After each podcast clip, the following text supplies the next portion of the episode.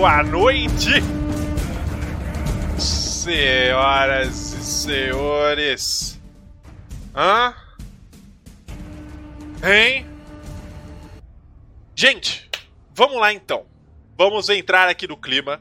Hellblade Senua Sacrifice, jogo da Ninja Theory lançou. Um jogo que só chegou, né? A galera conhecia um pouco do game porque ele foi ampla, amplamente divulgado em E3, VGAs da vida, né? Então criou-se uma expectativa.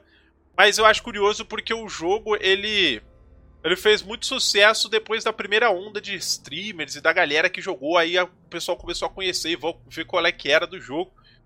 É, e ele, guarda, ele guarda né, um segredo muito interessante de se falar aqui, que a gente vai comentar basicamente né, mais pra frente aí. Esse time, o Muguerço que veio aqui para falar com a gente sobre cultura viking há um tempo atrás, para quem não lembra, que foi um podcast sensacional. Eu vou ver se esse podcast eu ainda consigo levar ele pro Spotify futuramente, tá? Então, fiquem ligados aí. Mas ele veio aqui e vai ser massa porque já vamos emendar um outro assunto muito parecido, né? De certa forma, eles adotam a, a, a cultura viking, né, daquela região nórdica ali, eles, eles brincam um pouco com essa ideia uh, dessa cultura, né, que é mais ou menos onde o jogo se passa, a gente vai falar mais pra frente, né. Ao, ao passo que nossa protagonista tem uma tarefa muito árdua pela frente, mas mais do que isso, uma tarefa traumatizante, eu diria, né, de se, de se cumprir. Mas sem spoilers até o momento, a gente vai deixar os spoilers pro segundo bloco. E antes de mais nada, Boa uhum. noite, convidados. Noite. Olá, Olá, tudo bom? Pera aí, deixa eu ajeitar só um negocinho aqui do áudio pra gente né, não assustar a galera que tá ouvindo. né? Que sempre vem, né? Esse é o momento certo. Boa noite, então, convidados, sejam bem-vindos. A gente vai apresentar vocês daqui a pouquinho, tá? Quero que vocês fiquem à vontade. Hoje nosso tema é Hellblade, né? Eu tava uhum. falando aqui pra galera do lançamento do jogo sobre como ele como ele surgiu e como ele veio, né? Mas hoje a gente vai conversar muito sobre um game que tem muito a oferecer, né? Mas antes da gente entrar de fato no tema do jogo, vamos fazer as apresentações aqui. E como é de tradição, pra galera que tá chegando aí primeira vez, Marcelo Wick, Laís, né? O Muguer já é de casa. A é. gente começa as apresentações de cima para baixo.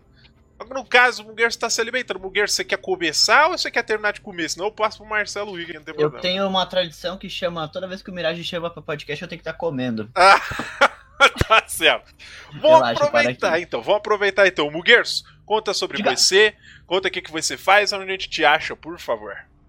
Então, gente, pra quem não conhece, eu sou o Muga, eu sou o Muguers, eu streamo variedades aqui na Twitch, ou lá na Twitch, se você estiver no Spotify agora uh, no canal twitch.tv Mugueiros. Eu faço lives de variedade de segunda, terça e sexta-feira, agora nos últimos dias. A gente tem feito no domingo também. Jogo bastante jogos indies, jogos variados no geral. Gosto muito de experimentar jogos novos. A gente pega umas keys, às vezes, de uns jogos que ninguém dá nada pelos jogos. A gente vai lá e descobre um jeito de fazer o jogo ser da hora. E é isso, cara. Eu gosto muito de jogo indie, gosto muito de RPG.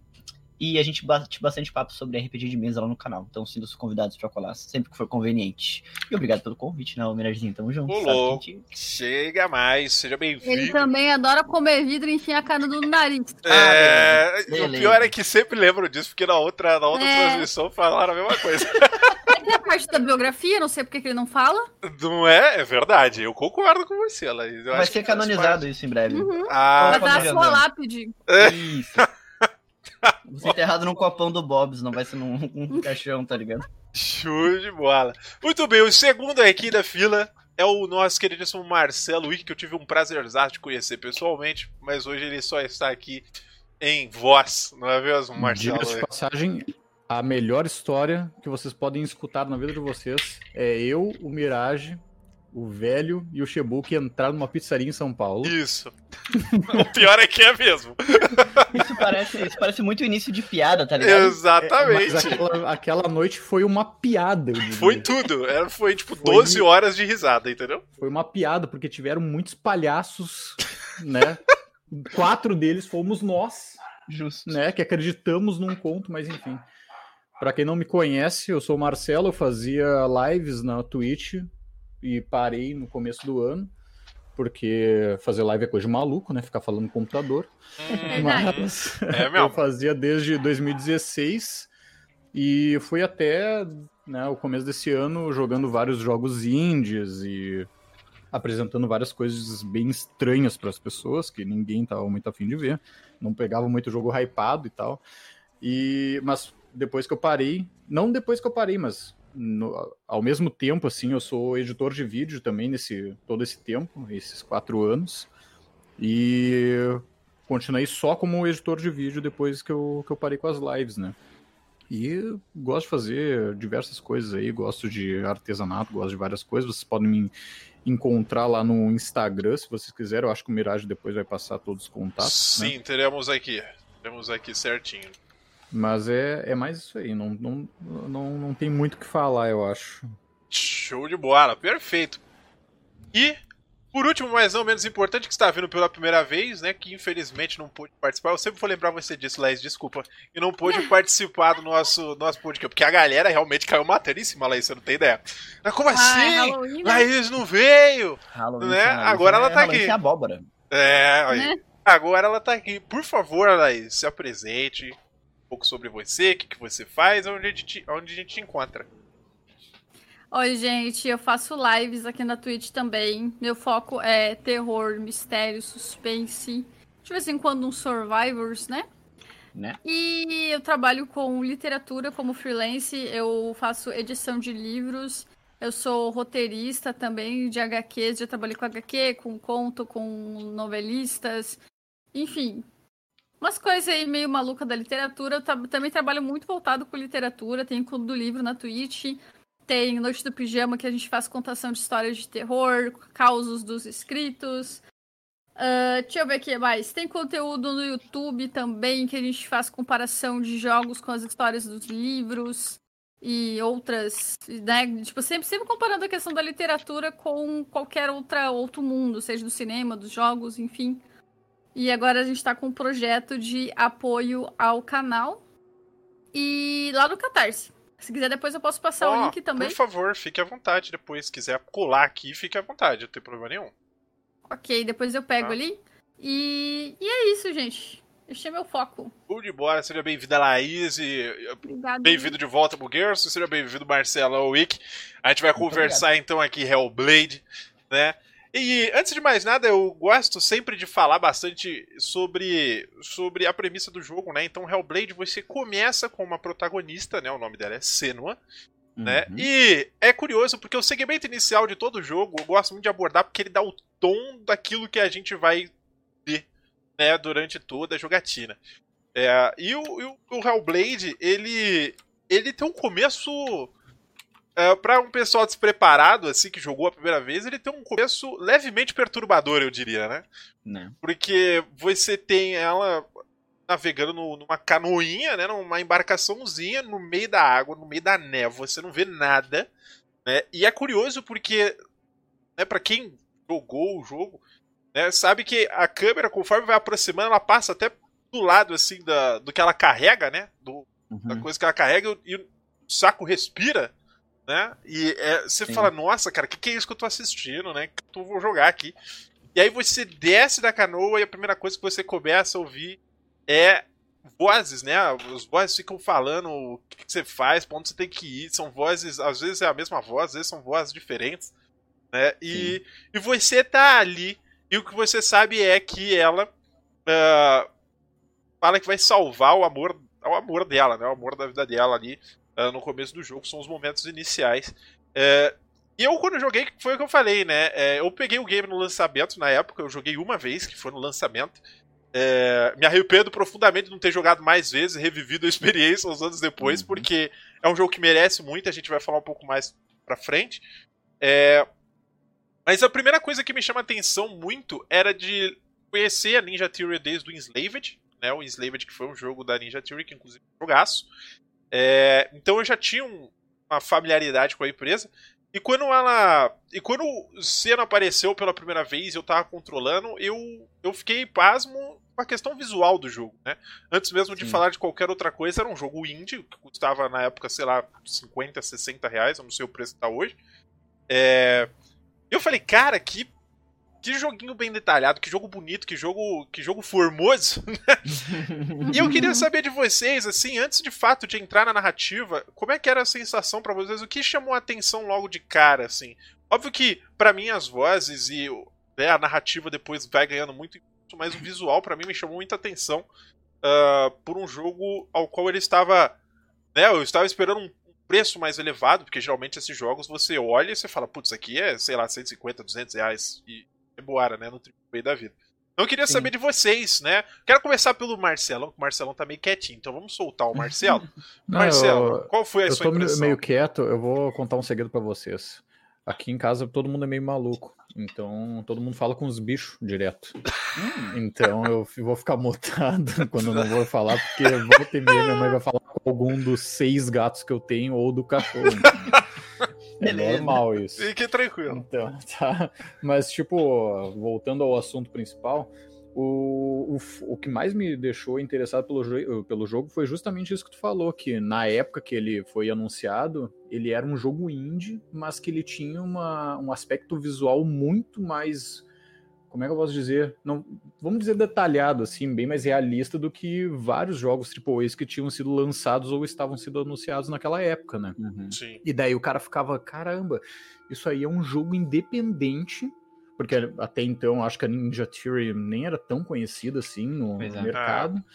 E caramba, isso aí foi uma empresa indie que fez, aliás, era uma empresa indie que está desenvolvendo e os caras estão falando que não vai ser tão caro assim. Então isso foi uma das principais coisas que me chamou atenção de começo, né? Que foi a parte visual dele, até porque eles mal tinham falado sobre o jogo e tal, até a gente estava esperando um jogo bastante de ação, eu pelo menos, uhum. que fosse aquela aquela narrativa, sei lá, um, um estilo God of War, quiçá, ah, né? Mas God of War que eu digo mais voltado para esse último lançamento que teve pros, pro, pro, pro tá, PlayStation sim. 4, né? Sim. E, e daí no fim ele teve toda uma, uma reviravolta e todo uma, um outro. Um, uma outra faceta, digamos assim, ah. que chamou bem mais atenção no fim das contas e que essa parte de ação fica bem mais secundária. Eu queria Sim. até aproveitar antes de passar para a Laís inclusive, é, só lembrar pra galera, porque em 2000, o jogo era de 2017 e em 2013 a Ninja Theory tinha feito, tinha feito o DMC, né, o Devil May Cry, publicado pela, pela Capcom na época, né, que foi um jogo que dividiu muito público, que era fã do DMC. Então a Ninja Sim. Theory vinha ali de um de, um, de uma região que o muro tava meio complicado, né? Eu não sabia para que lado que ia cair. E aí o Hellblade veio como um tapão na cara. Né? E eu queria saber de você, Laís, como é que foi essa introdução do jogo para você, né? O que, que você tava sentindo quando você jogou os primeiros momentos de Hellblade? O que, que mais te chamou a atenção? Eu foco muito na experiência. Uh, tudo que possa ter alguma coisa voltada pra literatura, né? Já deu pra perceber. então, a primeira coisa que me chamou muita atenção obviamente foi o visual, mas foi mais a contação de história. Que é uma parada que eu faço também e que eu sou muito amadora. E eles fizeram de um nível que se tu fecha o olho no início, tu não precisa ver nada. Se tu fechar o olho começar a dar play no jogo, você vai estar tá parecendo que você tá numa fogueira e tem alguém na sua frente te contando uma história. Sabe? Sim. Essa é a sensação. E eles conseguiram dominar isso de uma maneira absurda que conseguiram do início ao fim. Se tu fechar o olho, se tu não jogar, se tu só ouvir o game, tu vai ter a sensação que você tá conversando com alguém que alguém tá te contando um caos absurdo. Sim. E eu acho muito foda eles terem pego essa essa técnica para contar a história, porque a contação de história ela é a forma de literatura mais antiga do mundo antes mesmo de, de existir a escrita, né? A palavra escrita, as pessoas já contavam histórias. E aí você pega lá um povo celta, viking, que super antigo, que foi um dos que disseminou a contação de história e faz um jogo baseado em contação de história. Eu achei isso genial. É maravilhoso mesmo. é bem legal essa ideia, né? O que é interessante, até antes de eu passar pro Muggers, é porque, é que nem você falou, né? O jogo ele tem até uma vibe de se fosse um volta de uma fogueira mesmo. Né? É. Dá para você imaginar um, sei lá, um xamã de uma vila contando essa história para as crianças. Mas contando a história dos antigos guerreiros que é. foram no inferno e voltaram. Exatamente, eu, eu acho hum. que ele tem essa pegada bem legal. Eu não, eu não, sei como é que foi a impressão pro Mugerso. Como é que foi, Mugerso? Cara, eu lembro quando ele foi anunciado. Uh, eu, na verdade, eu vim, eu vim jogar o Hellblade muito tempo depois do lançamento. Na época não tinha console, não tinha coisa, não tinha como jogar, né?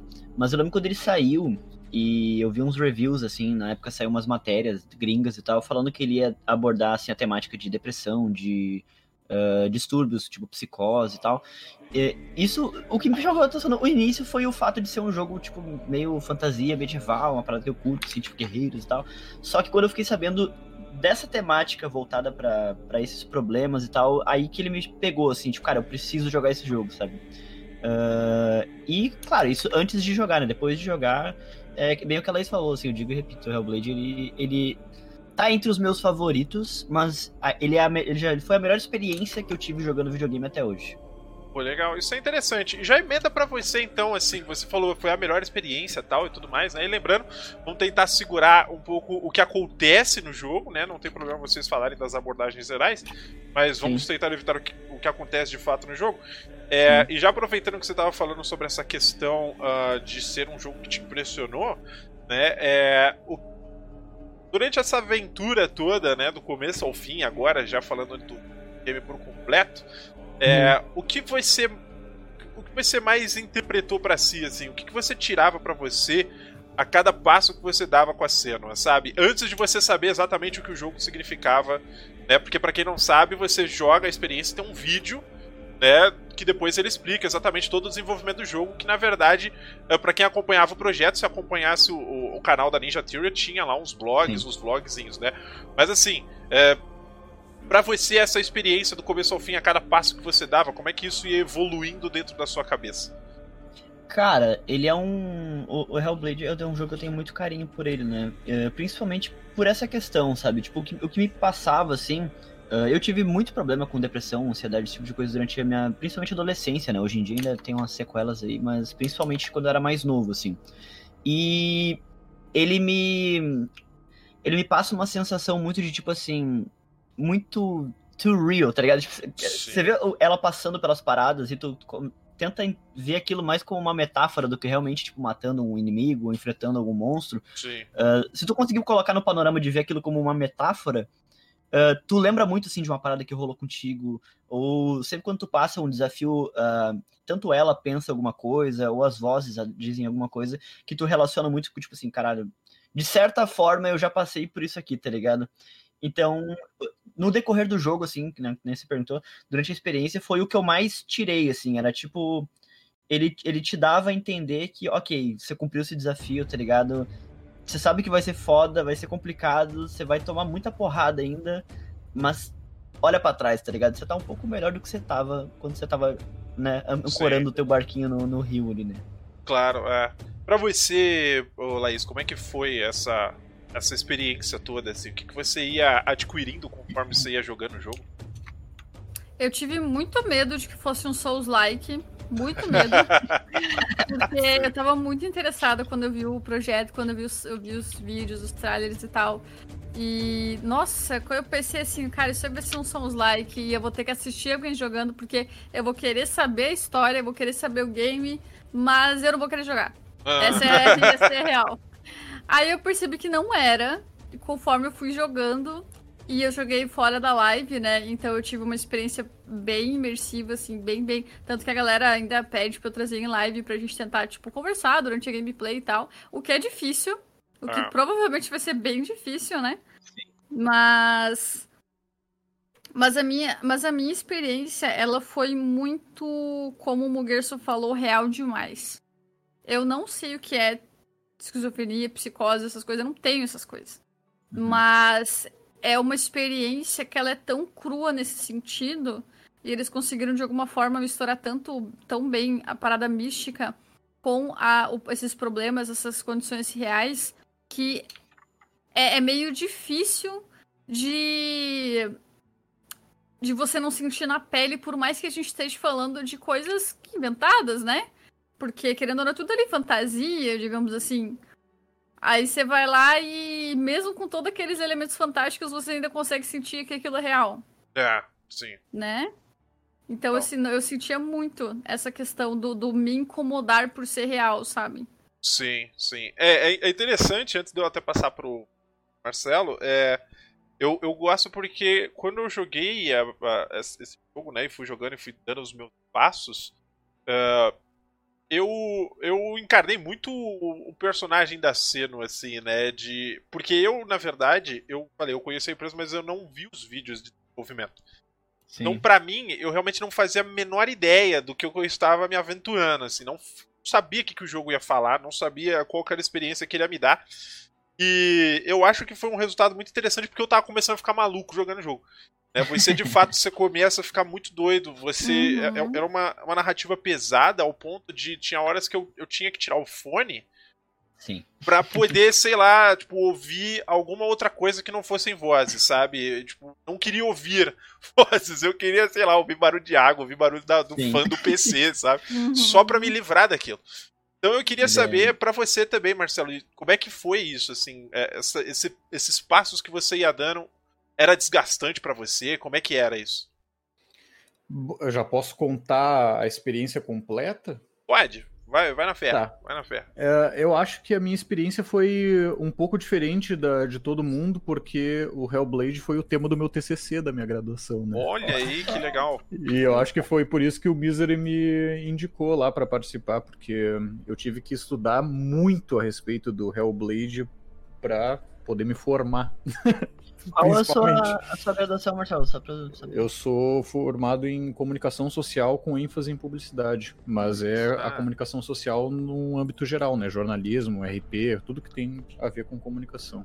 Hum. E aí, como, como o Hellblade é, de fato, uma mídia bem diferenciada de qualquer outra coisa que a gente tenha em mãos, pelo menos naquela época, eu achei que seria um bom case para trazer né, no, no meu TCC. E a, o te, a, a perspectiva que eu, que eu abordei desse tema foi como as vozes que são uh, apresentadas no game, né, na esquizofrenia da cena, podem interferir no teu gameplay. Sim. Então, uhum. tipo, eu tive que estudar sobre som, eu tive que estudar sobre psicologia, tive que estudar sobre a história dos jogos, tudo isso para poder entender como é que eles construíram toda essa narrativa e como eles fizeram para te deixar maluco junto, porque uh, no começo tu vai tu vai jogar o game e eu tenho quase certeza de que vai ser uma experiência completamente diferente de qualquer outra coisa que a gente possa jogar. E eu acho que o interessante não é nem falar especificamente da minha experiência, mas como eu tive que fazer uma, uma parte metodológica e uma parte prática do, do Senna, eu convidei outras cinco pessoas para experienciar esse, esse ah, jogo, massa. só que eles não têm nenhum contato com jogos. E é aí que pega o assunto, entendeu? Porque nós todos aqui, pelo menos no chat, aqui na, na Cal, todos nós temos algum contato com jogos, né? Já há algum Sim. tempo. E eu fiz questão de chamar gente que não tinha tanto contato ou que não tinha nenhum contato com o jogo, justamente para ver qual seria a reação deles. E, e, foi bem curioso, porque uma das pessoas ficou bem mal jogando. Uh, um amigo meu, ele simplesmente não queria mais jogar, porque ele falou que aquilo lá tava ficando muito, muito louco já. Ele tirava o fone e, e ficava tipo porra, eu tô escutando vozes ainda mesmo sem o fone, botava o fone de novo. Então é um jogo que realmente te enlouquece, sabe? Mas é, é uma experiência muito válida, porque a história contada é surpreendente. Né? O jeito que é apresentada as coisas também é muito boa. E só para finalizar, assim, e, e, vocês entenderem como é que eu fiz o, o meu aspecto de estudo também, eu tentei relacionar cada uma das vozes que a Senua escuta com uma emoção. Então, uhum. digamos assim, tem uma voz que ela fala um pouquinho mais com raiva ou um pouquinho mais atravessado, eu achava que era emoção sim. tal. Ah, a sim. voz principal, que fica o tempo inteiro te conduzindo, eu coloquei a, a como é que é o nome daquela palavra lá? É, o arquétipo, ah, digamos sim. assim, da uhum. razão entendeu? Uhum. Então, tipo, eu dei uma, uma emoção, um sentimento, um arquétipo para cada uma das vozes, que são mais ou menos umas cinco ou seis, e aí eu comecei a entender mais ou menos como é que funciona. E se a gente for parar para pensar, é exatamente o que acontece conosco, sabe? Sim. A gente também tá sempre assim, sabe? Quando a gente vai tomar uma decisão, quando a gente vai numa entrevista de emprego, quando a gente vai falar com alguma pessoa, quando a gente tá com a emoção muito à flor da pele, raiva, eh, tristeza, felicidade. A gente sempre tem uma, entre aspas, voz que vai agir um pouco mais do que as outras, sabe? Claro, então sim. eu fiz toda essa relação também no meu estudo. E é bem interessante a gente pegar e aplicar isso na nossa vida. Vocês também ficavam virando e olhando para os lados de vez em quando no susto? Sim. Sim. Sim. Às vezes passava a bichinha perto de mim e eu virava, sai demônio! É, não muito. E era engraçado porque às vezes, né, e para quem não sabe, o jogo vai se desenvolvendo, mas ele é um jogo. Ele é um jogo, né, apesar de, dessa questão uh, psicológica por trás dele, ele é um jogo de ação, ele é um jogo de aventura, Sim. né? Ao qual você tem puzzles, né? Você tem quebra-cabeças para resolver, você tem inimigos para enfrentar. E as vozes, elas são ativas durante a batalha, sabe? Tipo, elas não Sim. param. Elas não falam assim, ah, vamos dar um sossego agora para ele poder matar esses bichos, depois a gente volta. Uhum. É nada, você tá batendo, cara, se tem um bicho atrás de você, a voz fala, olha, cuidado atrás de tu, mano. E é instintivo. Você vira. Saca? Tipo, você para tudo que você tá fazendo. É muito louco, assim. É, é uma sensação é completamente surreal de experiência, porque. É, e a gente né, sabe o valor, por exemplo, que o som tem numa narrativa, mas nesse 50, caso. 50%. É, nesse caso. Teve uma é das tudo. vozes que eu quis sair no soco com ela, né? sim, nossa, que. Nossa, falou, ah, nossa, atrás de ti virava, não tinha nada. E começava, ha, te enganei, filha da puta. É, tinha essa, tinha essa vozinha nossa, brincalhona. É, cara, é, muito otário. Era. porque, é porque o, o tenso do jogo, né? Eu acho que é, é você, você tentar entender uh, tudo que tá acontecendo do começo ao fim, uh, aonde a experiência inteira ela, ela é uma, é uma questão de sobrecarregar, né? Não é uhum. nenhuma questão de você estar se adaptando. Você, eu, acho que, eu acho que é impossível você se adaptar é, ao que esse jogo vai te entregar, sabe? Tipo, você chegar até o final dele e falar, não, beleza, tanquei tranquilamente. É, Próximo. Mesmo porque ele adiciona uma mecânica é, logo no começo do jogo, que é uma mecânica que. que eu vou, eu vou chamar da seguinte forma pra gente não, né, não entrar muito no detalhe de como ela vai funcionar mais pra frente. Mas tem a ver com a quantidade de vezes que você morre.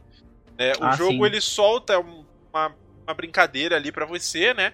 Que, que dá a entender que se você morrer um certo número de vezes, o jogo Acabou. vai começar todo de novo.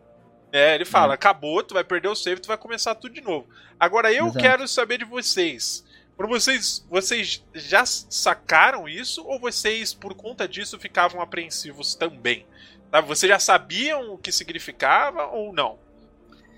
Cara, me falaram a respeito dessa, dessa mecânica e desse permadeath, vamos chamar assim, uh, antes de eu começar a jogar.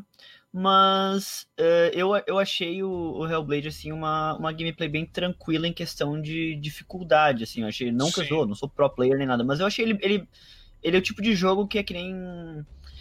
Tipo Assassin's Creed, sabe? Que você joga e, tipo assim, você não vai morrer se você... Você vai morrer se você vacilar, sabe? Mas o, o principal do game é, é, o storytelling, é o que ele tá te contando, sabe? É como se fosse um livro interativo, digamos assim. Então, eu morri algumas vezes, claro, mas uh, de certa forma, assim, quando eu via o, o sinal que ele dá para você em relação a essa parada que você não quer falar ainda, uh, eu ficava um pouco tipo assim, putz, cara, já tô tão longe, será que. Quantas vezes mais? Né? é, exatamente. Teve um momento assim que eu fiquei apreensivo. Até tem um combate, inclusive, talvez a gente vai falar dele depois, que ele é um combate muito longo, muito longo. E você não sabe se ele acaba. Então você fica, será que eu morro para ver se eu tenho Sim. que morrer? Imagina se eu morro agora e não era, eu tenho que começar de novo. Nesse momento eu fiquei bem, bem apreensivo. Acho que foi o único momento do jogo que eu fiquei tipo, putz. Mas deu tudo certo no final das contas. Não, o meu único contato com essa história aí foi dentro do game mesmo. E, tipo, com aquela meio explicaçãozinha, meio, meio explicação, meio não explicando nada que eles fazem no início. É. E. Mas, assim, eu me conectei tanto com o personagem e eu tava tão puta com certas vozes que eu, tipo, eu não morria de teimosia. Sim. Entendeu? Tipo assim, a bichinha chegava, você vai morrer. Eu falei, vamos ver. Sabe? E daí eu tava tão, tão, tão, eu tava tão nervosa, tão discutindo comigo mesma. Tava eu discutindo comigo e tava discutindo com as vozes. E as vozes estavam discutindo entre elas mesmas. E daí, tipo, tava todo mundo brabo. E daí eu não morria porque eu tava brabo, entendeu? então, tipo, eu não tava nem ligando se eu ia morrer de, de verdade ou não. Eu só não queria que as vozes estivessem certas, entendeu? É, tá certo. Isso, isso que a Laís falou, inclusive, das vozes, uma, uma ressalva que é bem interessante, assim. A galera do chat, cara, que que vai ter a experiência completa mesmo, é tipo assim, se você consegue o mínimo, pode ser o mínimo, assim, o básico do básico, de você manjar de inglês e você conseguir ouvir a voz em vez de você ter que ler a legenda, uhum. ele, dá um, ele dá um upgrade na experiência do jogo, assim, ridículo, assim, sabe? Tipo, é, é você não precisa ficar lendo e tal, e você ouvir o que elas estão falando com Sim. você. Nossa, nossa. é de arrepiar, ela, ela, mano. ela chega assim, você tá lá, você tá tranquila, você tá de boa, assim, nossa, lululu. Aí começa run, run, run. Aí tu, é. meu Deus! Exatamente.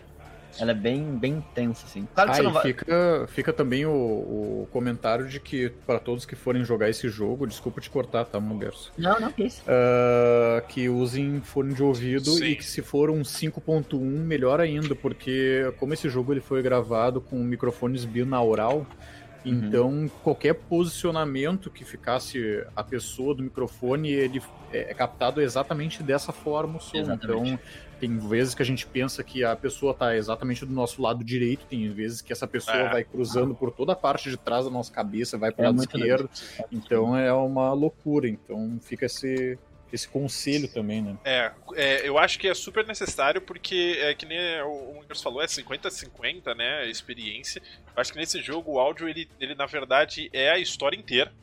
Né? Porque se você joga um jogo desse assim com um áudiozinho embaixo ou áudio na sua televisão, não é, é não é a mesma coisa, exatamente. Assim, você pode ter uma ideia vaga da onde o som tá vindo, mas eu acho que a parada é você escutar dentro da sua cabeça, sabe? É. é... é assim, não, não é aquela coisa de nem só do posicionamento, é a questão de tipo você entra muito mais na história quando tem uma voz de um lado e uma voz do outro. Você, você começa a, é, a entender, digamos assim, qual voz está falando o quê. Por mais que às vezes até é a mesma atriz que faz algumas das vozes, mas você sabe qual é a que tá falando. Você é meio doido, mas você dá uma persona para aquela, você imagina Sim. quem é aquela. Eu sabia sempre quem era a otária. sempre. Tipo, é. batata. É. Aí fica difícil, né? Ah, não, essa mulher de novo, cara. não, tá certo. Quer complementar com alguma coisa, Muggers? Oxe, eu, se eu for falar de, de Hellblade, eu vou ficar falando aqui pro resto da noite. Não, então, vamos, vamos indo com os tópicos. É, então, então, então vamos indo mais pra frente. Eu queria saber agora de vocês, e é uma, eu quero falar da minha parte primeiro, né? É, Sim. Tem momentos no jogo ao qual, ao qual ele. Ele vai. Ele vai puxando da cultura viking, né? É, ele Sim. vai trazendo muita coisa da cultura viking, e o que é interessante, porque é um artifício que eles usaram e que eu acho que combina demais toda a narrativa, né? É, porque é um, é um cenário cruel, é um cenário doído, né? Eles mostram Sim. um lado bem pesado da cultura viking, na verdade. Uh, eu queria saber de vocês, assim, vocês, vocês, uh, como é que eu posso fazer essa pergunta? É, para vocês essa questão da cultura viking ser uma base para essa história é, é, de uma criatividade muito grande. Eu queria, eu queria sentir de vocês assim, é o que, que vocês imaginavam em relação a essa cultura, né? O, o, se vocês se perguntaram por que trazer dessa cultura nessa narrativa, é, o que mais vocês gostaram dessa questão desse ponto cultural, né? Antes da gente ir para duas perguntinhas que eu acho que são as mais importantes aqui do, do nosso papo. É, eu não sei se vocês se martelaram em relação à escolha cultural, todo esse Olha, contexto histórico? Sinceramente, assim, eu já estudei bastante também sobre a cultura viking, já morei num país que foi colonizado pelos vikings, mas não foi um atrativo, cara. É. Porque uhum. eu acho que tem toda uma. É. é. Está mandando indiretas aí. Mas Olha. Mas, uh, acho que não foi um atrativo porque uh, a história ela podia ser contada independentemente da cultura que ela tivesse empregada, sabe? Sim. Se tu for pegar, sei lá, uma cultura uh, asiática, talvez, uma cultura indiana. Eu acho que todas elas podem ser aplicadas à história do Hellblade, porque o Hellblade ele conta uma história única deles, sabe? Eu acho que foi só uma temática que eles usavam, que eles usaram, aliás, para tentar chamar um pouco mais de atenção, porque se a gente for parar para pensar, naquela época não tinha tantos jogos com essa temática, sabe? Sim. É. Uhum. Então, tu pode até fazer uma relação ali com uma questão religiosa e tal, mas como, né, as religiões são são eu, sem querer soar pejorativo, mas elas são são bem parecidas, digamos assim. Sim. né? No, em, em, em, termos de tipo, tu, tu crê em alguma coisa, tu tem alguma coisa que vai representar tal aspecto da vida ou algum aspecto da natureza, dos elementos e tudo mais. E tem algumas culturas que são um pouco mais vastas nisso, tem umas outras que são um pouco mais centralizadas, mas eu acho que em termos culturais não fez muita diferença. Mas essa é a minha opinião de merda, né? Não, não é, né? termina desse é uma jeito. Verdade, né? A credibilidade foi pra onde agora? É, né? O cara mandou uma tese braba. Então, mas... Falou, mas aí minha opinião merda aqui, porra. Não, mas eu vou falar, antes já me falar seu segundo aqui. A minha opinião, cara, é basicamente a mesma do Marcelo. A minha, sabe? Tipo, uh, eu pensei muito também que, tipo, talvez na época, pô, legal, um, um jogo com uma temática uh, viking até então não tinha nenhum, assim, muito, ó, um triple A da vida, assim, com, né, famoso e tal.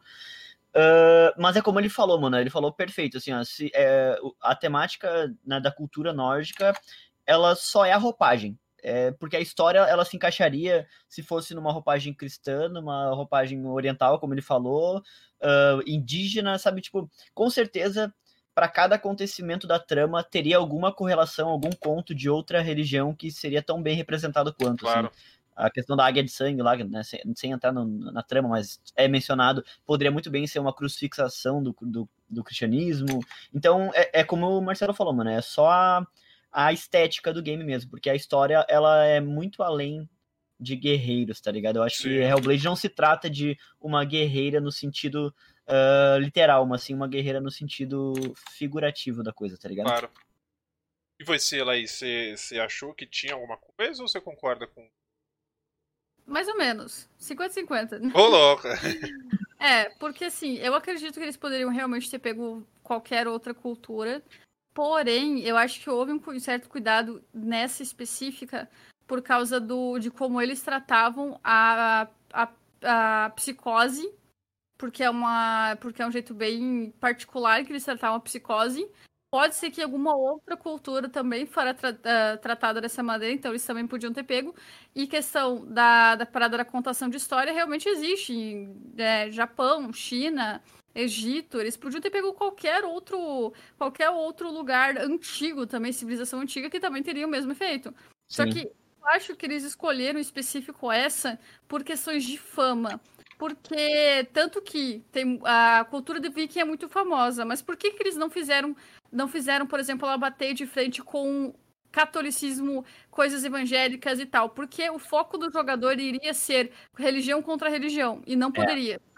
Então, tipo, eu acho que houve esse cuidado entre dois povos com crenças semelhantes, porém povos diferentes, porque eles têm que lutar entre si, povos selvagens para poder ter o Chan o baque do, do, grosseiro e do visual que precisava ter também para poder alimentar mais a, a psicose ali da personagem.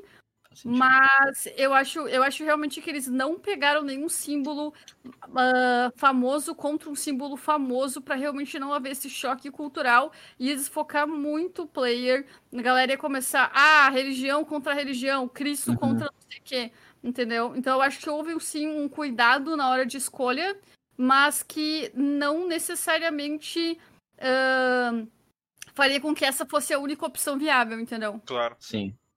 Uh, aliás, o que a Laís falou sobre, uh, sobre a cultura nórdica e tal, né? A, a, galera também acha muito que a, né, que a Senna é uma viking, né, uma descendente dos vikings, na verdade ela é celta, né? Ela é celta, Exato, eles pegaram uma parada semelhante, porém Não exatamente, né? Sim. Ali foi uma sacada muito boa. E o que rola também, isso que tu falou deles pegarem bem para ambientar e tal, a gente falou, né, no, outro podcast sobre uh, mitologia, sobre cultura nórdica e tal. Os celtas e os nórdicos, quando uh, alguém das tribos ou das uh, civilizações, das, né, das, das ajuntamentos de galerinha deles lá, tinha algum tipo de doença psicológica ou a pessoa tivesse algum tipo de coisa assim, ela era afastada uhum. da então, Isolada. Exato, ele é tipo exilado da parada. Então faz muito sentido, assim. É. Tanto que o, o Druf que ela encontra, ele é um afastado, né? Ele Isso, é, um é. é, é Não, e pensa, e pensa só comigo, na questão da deles usarem essas, do, essas, esses dois povos. Ambos são considerados bárbaros. Uhum. E é, o embate deles seria violento, grosseiro aos nossos olhos. Se Sim. chegasse uma outra religião, uma outra cultura, poderia, por exemplo, por exemplo, mudar mudar uh, a como é que eu posso dizer a o efeito gore assim é, né? ou a busca da personagem a motivação por exemplo eu vou te matar em nome de Deus é uma coisa eu vou é. te matar em nome da minha religião agora eu vou te matar porque você é um filho da puta eu quero vingança eu vou te destroçar entendeu é outros 500 entende é. mas esse apontamento é bem válido realmente porque se a gente for parar para pensar em outras religiões e outras culturas hum, assim são poucas as que têm uma uma premissa assim de tipo mais uh, a pessoa como centro da, da história, né? É. Uhum. Porque e, por exemplo, uh, na, no, nas outras é todo tipo, ah, vou fazer isso em nome de Deus, vou fazer uhum. isso porque eu vou ser perdoado por alguém, Sim, em nome é. poder maior e essas coisas. E provavelmente eles não pegaram cultura mais asiática, China ou a África ali. Provavelmente eles não pegaram esses continentes, porque também tem aquela ideia da globalização, do sentido de que questão de america americano e europeia, eles meio que representam o normal para nós. Sim. Então, por exemplo, se a gente pegar pela perspectiva de um chinês contra um outro povo que é chinês, Sim. a gente não, não, mas isso aí é um embate que asiático faria. Uhum.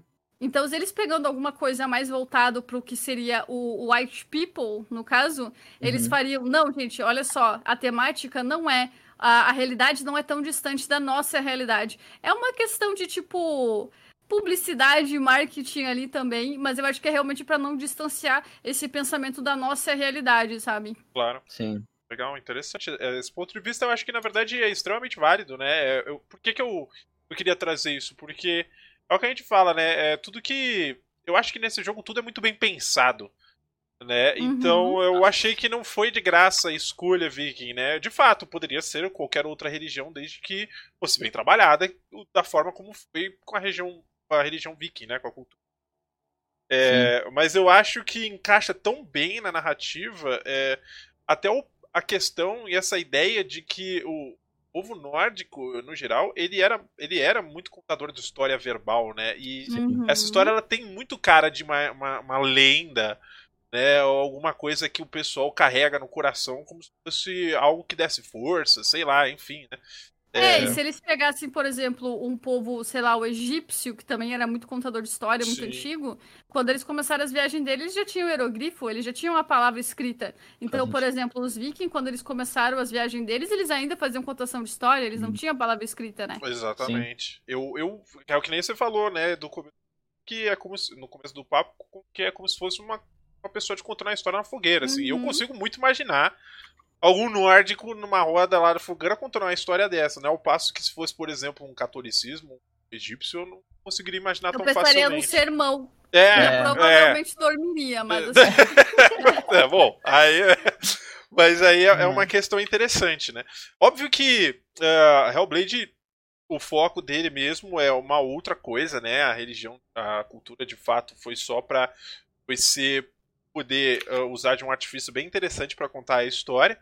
É, uhum. E o que eu acho muito legal, uh, do começo ao fim do jogo, e já caminhando aqui para os finalmente do primeiro bloco, é, é que nem o Mugueiros falou mais cedo, o jogo não é difícil, mas eu acho que todo o embate que você entra, você sente que você está lutando pela vida, assim, sabe? Pela vida, uhum. né? E eu queria saber de vocês uh, qual foi o momento que vocês ficaram mais apreensivos no jogo. Lembrando, sem dar spoilers.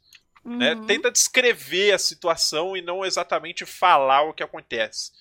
Né? Vocês têm algum momento em que vocês falaram, cara, Isso aqui, isso aqui tá me atormentando. Agora eu vou ficar muitos dias com essa imagem na minha cabeça. né? Cara, eu, eu vou começar de novo com esse jogo. Opa, vamos a, a, gente vai fazer algum momento onde a gente vai falar alguma coisa sobre a trama e tal. Sim, segundo bloco aberto ah. pra gente falar à vontade. Aberto a spoilers, então, desse segundo bloco. Isso. Tá, só pra saber se pode depois. É só, sem uh. Eu acho que os momentos que eu fiquei mais aflito com o game não eram nem momentos onde era algum combate foda, algum inimigo, porque você enfrenta vários inimigos no jogo e tal. Uh, era tipo. Eu acho que são os momentos onde ela. Onde ela tem aquelas recaídas, assim, uma coisa mais interna dela, assim, que ela para e ela tá no chão. Em vez de ser, tipo, no chão eu estou morrendo, estou sangrando, ela no chão, tipo, puta, eu tô desolada. Porque a cena, tu. Cara, tu, tu se apaixona pelo personagem, tá ligado? Sim. Tipo, tu sente a dor dela do começo ao fim do game, sabe? E aí você vê que, tipo, ela tava. Ah, ela tava indo ali. E aí ela vai lá e toma um baque psicológico e físico Sim. também, que joga ela no chão, aí começa aquela, toda aquela contaçãozinha de história ali, tu começa, puta, cara, que merda, que merda, que merda, que merda, que merda, que merda, cara. Tipo, eu acho que foram os momentos mais. Que eu senti mais, assim, o baque de às vezes até dar uma parada. Eu, eu chorei horrores jogando o jogo do início ao fim, tá ligado? Mas. não, horrores, horrores, do início Sim. ao fim. E tinha momentos que realmente eu parava assim e eu, tipo, cara, eu vou, sei lá, vou, vou ali tomar um café, vou tomar um banho, vou, vou viver Sim. a vida. É, e eu acho que foram os momentos que eu fiquei mais aflito. Era mais em relação a, tipo, ao que ela tava sentindo, a, aquela coisa da. Ah, parecia que agora e aí não foi, do que, sei lá, ah, vou morrer e tal. Porque você sabe que você morrer, teoricamente você tem outras vidas dentro do videogame, né? Diferente da vida real. Sim. E, mas a questão de, tipo assim, o jogo é uma crescente constante, assim, ele não tem aquela coisa de sobe, sobe, aí esfria um pouco, aí tem picos de, de sabe, de que tu fica numa catarse doida, assim. Ele vai escalando, e aí chega num momento, assim, que tu fica tipo, puta, cara, tu fez tanto para chegar aqui, não vai conseguir, tipo, não. É, muito é. triste. Eu é. acho que o jogo, ele realmente, ele me quebra por essa montanha russa, e porque para mim ele foi meio dividido, claro, a parada da confusão tá sempre ali e tal, mas porque ele ficava muito entre tristeza e raiva, tristeza e raiva. É. Só uhum. que a, a parte da raiva é motivação. Raiva também é motivação. Sim. Então, tipo, quando você entra, por exemplo, o meu primeiro combate ali, eu tava morrendo de medo, né? Eu falei, vou morrer pra caralho, né? Mas aí eu tava apreensiva por causa disso. Mas depois que eu vi, não, posso, pode, ser, pode ser que dê bom, vamos lá. aí meio que, tipo, é, isso me alimentou, sabe? A raiva alimenta, a raiva é como diz aquele ditado, né? The anger get the shit done, né? A raiva faz as paradas acontecer mesmo. Então, aí quando vinha aquele baque da tristeza, eu falei, agora fodeu de verdade. Ah, agora, sim. agora, porque a raiva, a, a raiva te mexe, a tristeza te para, né? Sim. Então, é nesses momentos que eu ficava com medo, eu ficava com medo de eu desistir, ou da cena desistir, e tipo, é não ter como motivar ela, eu não ter como entrar no game e apoiar ela e falar, mina, irmã, mana, bora, não é assim, não. Eu ficava muito, nossa, eu ficava muito triste. E, tipo, eu ficava triste não por mim, eu ficava triste, tipo, por mim também, porque eu tava jogando, mas por ela, por não poder entrar no game e falar, sei lá, pegar ela do colo e falar, vamos, total, entendeu? Total, é isso mesmo. Eu falei, você tá, você tá faltando raiva? Pega um pouco da minha, vamos. Eu acho que isso é a coisa que mais impacta todo mundo, né? Porque não é nem a questão de batalha, a questão de. A, a, questão mais física, digamos assim, né? A questão mais visceral. Eu acho que o que mais impacta na experiência de todo mundo, como quase unanimidade, né? É que ela tem esses momentos assim de que ela acredita, não acredita mais na jornada dela, ou Sim. que ela acha que tá tudo perdido, ou que ela se sente muito sozinha em determinados Ai, momentos. E tu consegue. Que bom que eu não abri campo, porque daqui a pouco vocês vão querer chorar. E tu consegue. Nossa, tô, tô mal, tô mal. E tu consegue colocar isso na própria vida, principalmente se tu sofre de ansiedade, depressão, essas coisas, porque tu consegue aplicar tudo isso aí nas tuas vivências sabe, do dia a dia. Tu, ah, várias vezes eu já pensei em, em, desistir de várias coisas, eu já desisti de fazer live, eu já desisti de fazer algum curso na faculdade, eu já desisti de fazer algum projeto, sei lá, sabe? Mas tem outras que tu se sente sozinho também, que, ah, porra, por que, que ninguém me apoia nisso aqui? Por que, que a minha família não me apoia nisso aqui? Por que, que uhum. não tem nenhum amigo meu para me dar um incentivo? Porque eu tô tão sozinho e eu preciso contar só comigo. Então tem, ah, tem muita é coisa. Para, vem cá, me dá um abraço. Oh, meu Deus. eu não tô falando que acontece comigo, calma. Eu tô... Mas eu, eu tô falando também. assim, são, são exemplos que Sim. muitas pessoas podem se identificar, sabe? Porque. Total, esse Marcelo. Sabe? É, é, é, isso acontece corriqueiramente, sabe? Tipo, é, é muito fácil de acontecer isso na, na vida de qualquer um. Então, eu acho que é isso que, que mais pega na experiência do Hellblade, porque tu começa a pensar... Eu vou abrir o jogo aqui pra abraçar a cena, gente, peraí. É, e tu começa a pensar em todas as situações que ela passa, tu se coloca no lugar dela e tu fica pensando depois nessas situações, tu cria um exemplo, digamos assim, e aplica na tua própria vida e fica pensando, porra, mas isso aí acontece no meu trabalho, isso aí acontece na minha vida uhum. particular. Sim. Então eu acho que é, é, é, essa sinergia que faz a pessoa gostar tanto do jogo, porque tu, tu, começa a criar aquele laço com a cena por causa dessas vivências parecidas, né? Não, Sim. total. E tipo, ah, na, na, minha vida também já teve casos assim, absurdos. Tentativa de suicídio. Vocês não têm noção, gente. Aí chegava, sei lá, a experiência com a cena, eu pensava, mano, eu não passei pelo que eu passei para chegar nesse jogo e você desistir. É, exatamente. Tipo, eu ficava num mistura de raiva e, e, e, tristeza, porque eu falava, mano, eu passei pelas coisas que eu passei na minha vida para poder estar tá viva hoje jogando, e você vai desistir na minha cara. É, é. exatamente, exatamente. Esse, nossa, pegou um fio aí agora que. É, é lembra, tem uma, tem uma parte específica que eu queria comentar em relação a isso, mas infelizmente não posso, porque vai ser um baita spoiler. É, mas é interessante porque, teoricamente, a gente tem um vilão, né? A gente tem um, uma criatura ali que é um vilão. É, uhum. Mas eu não vou, vou deixar pro segundo bloco, e aí a gente pode até começar o segundo bloco já emendando sobre essa, esse assunto aqui. Mas pra gente poder fechar esse primeiro bloco, eu quero, eu quero que vocês falem. Eu não sei se vocês têm debate pronto, porque de fato é um jogo em que né, seria até crueldade da minha parte per perguntar isso pra vocês, porque o jogo inteiro ele deveria ser encarado como uma única experiência, um único Sim. bom momento. Né? Mas eu queria saber para vocês se tem algum, alguma situação específica no jogo que vocês enfrentaram que vocês falaram: Meu, esse momento aqui eu guardo no meu coração, em específico, alguma frase, é, alguma cena. Eu tenho uma em específico que eu gosto muito, é, que é. Né, escrevendo assim para vocês, cena deixa cair alguma coisa, né? E ela tem que ir lá embaixo buscar.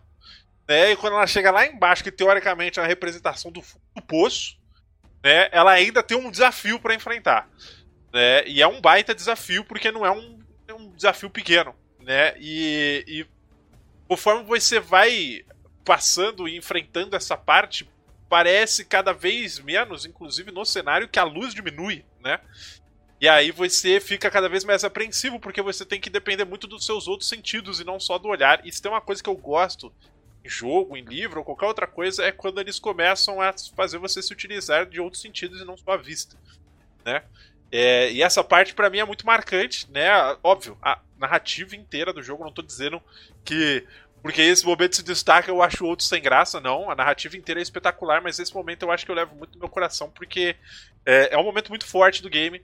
Uh, que que é, que é que nem vocês falam, né? Parece que ela vai desistir, mas ela não pode se dar esse luxo. Né? Ela tem que continuar seguindo em frente, é ela e ela, e segue e vamos ver o que, que dá.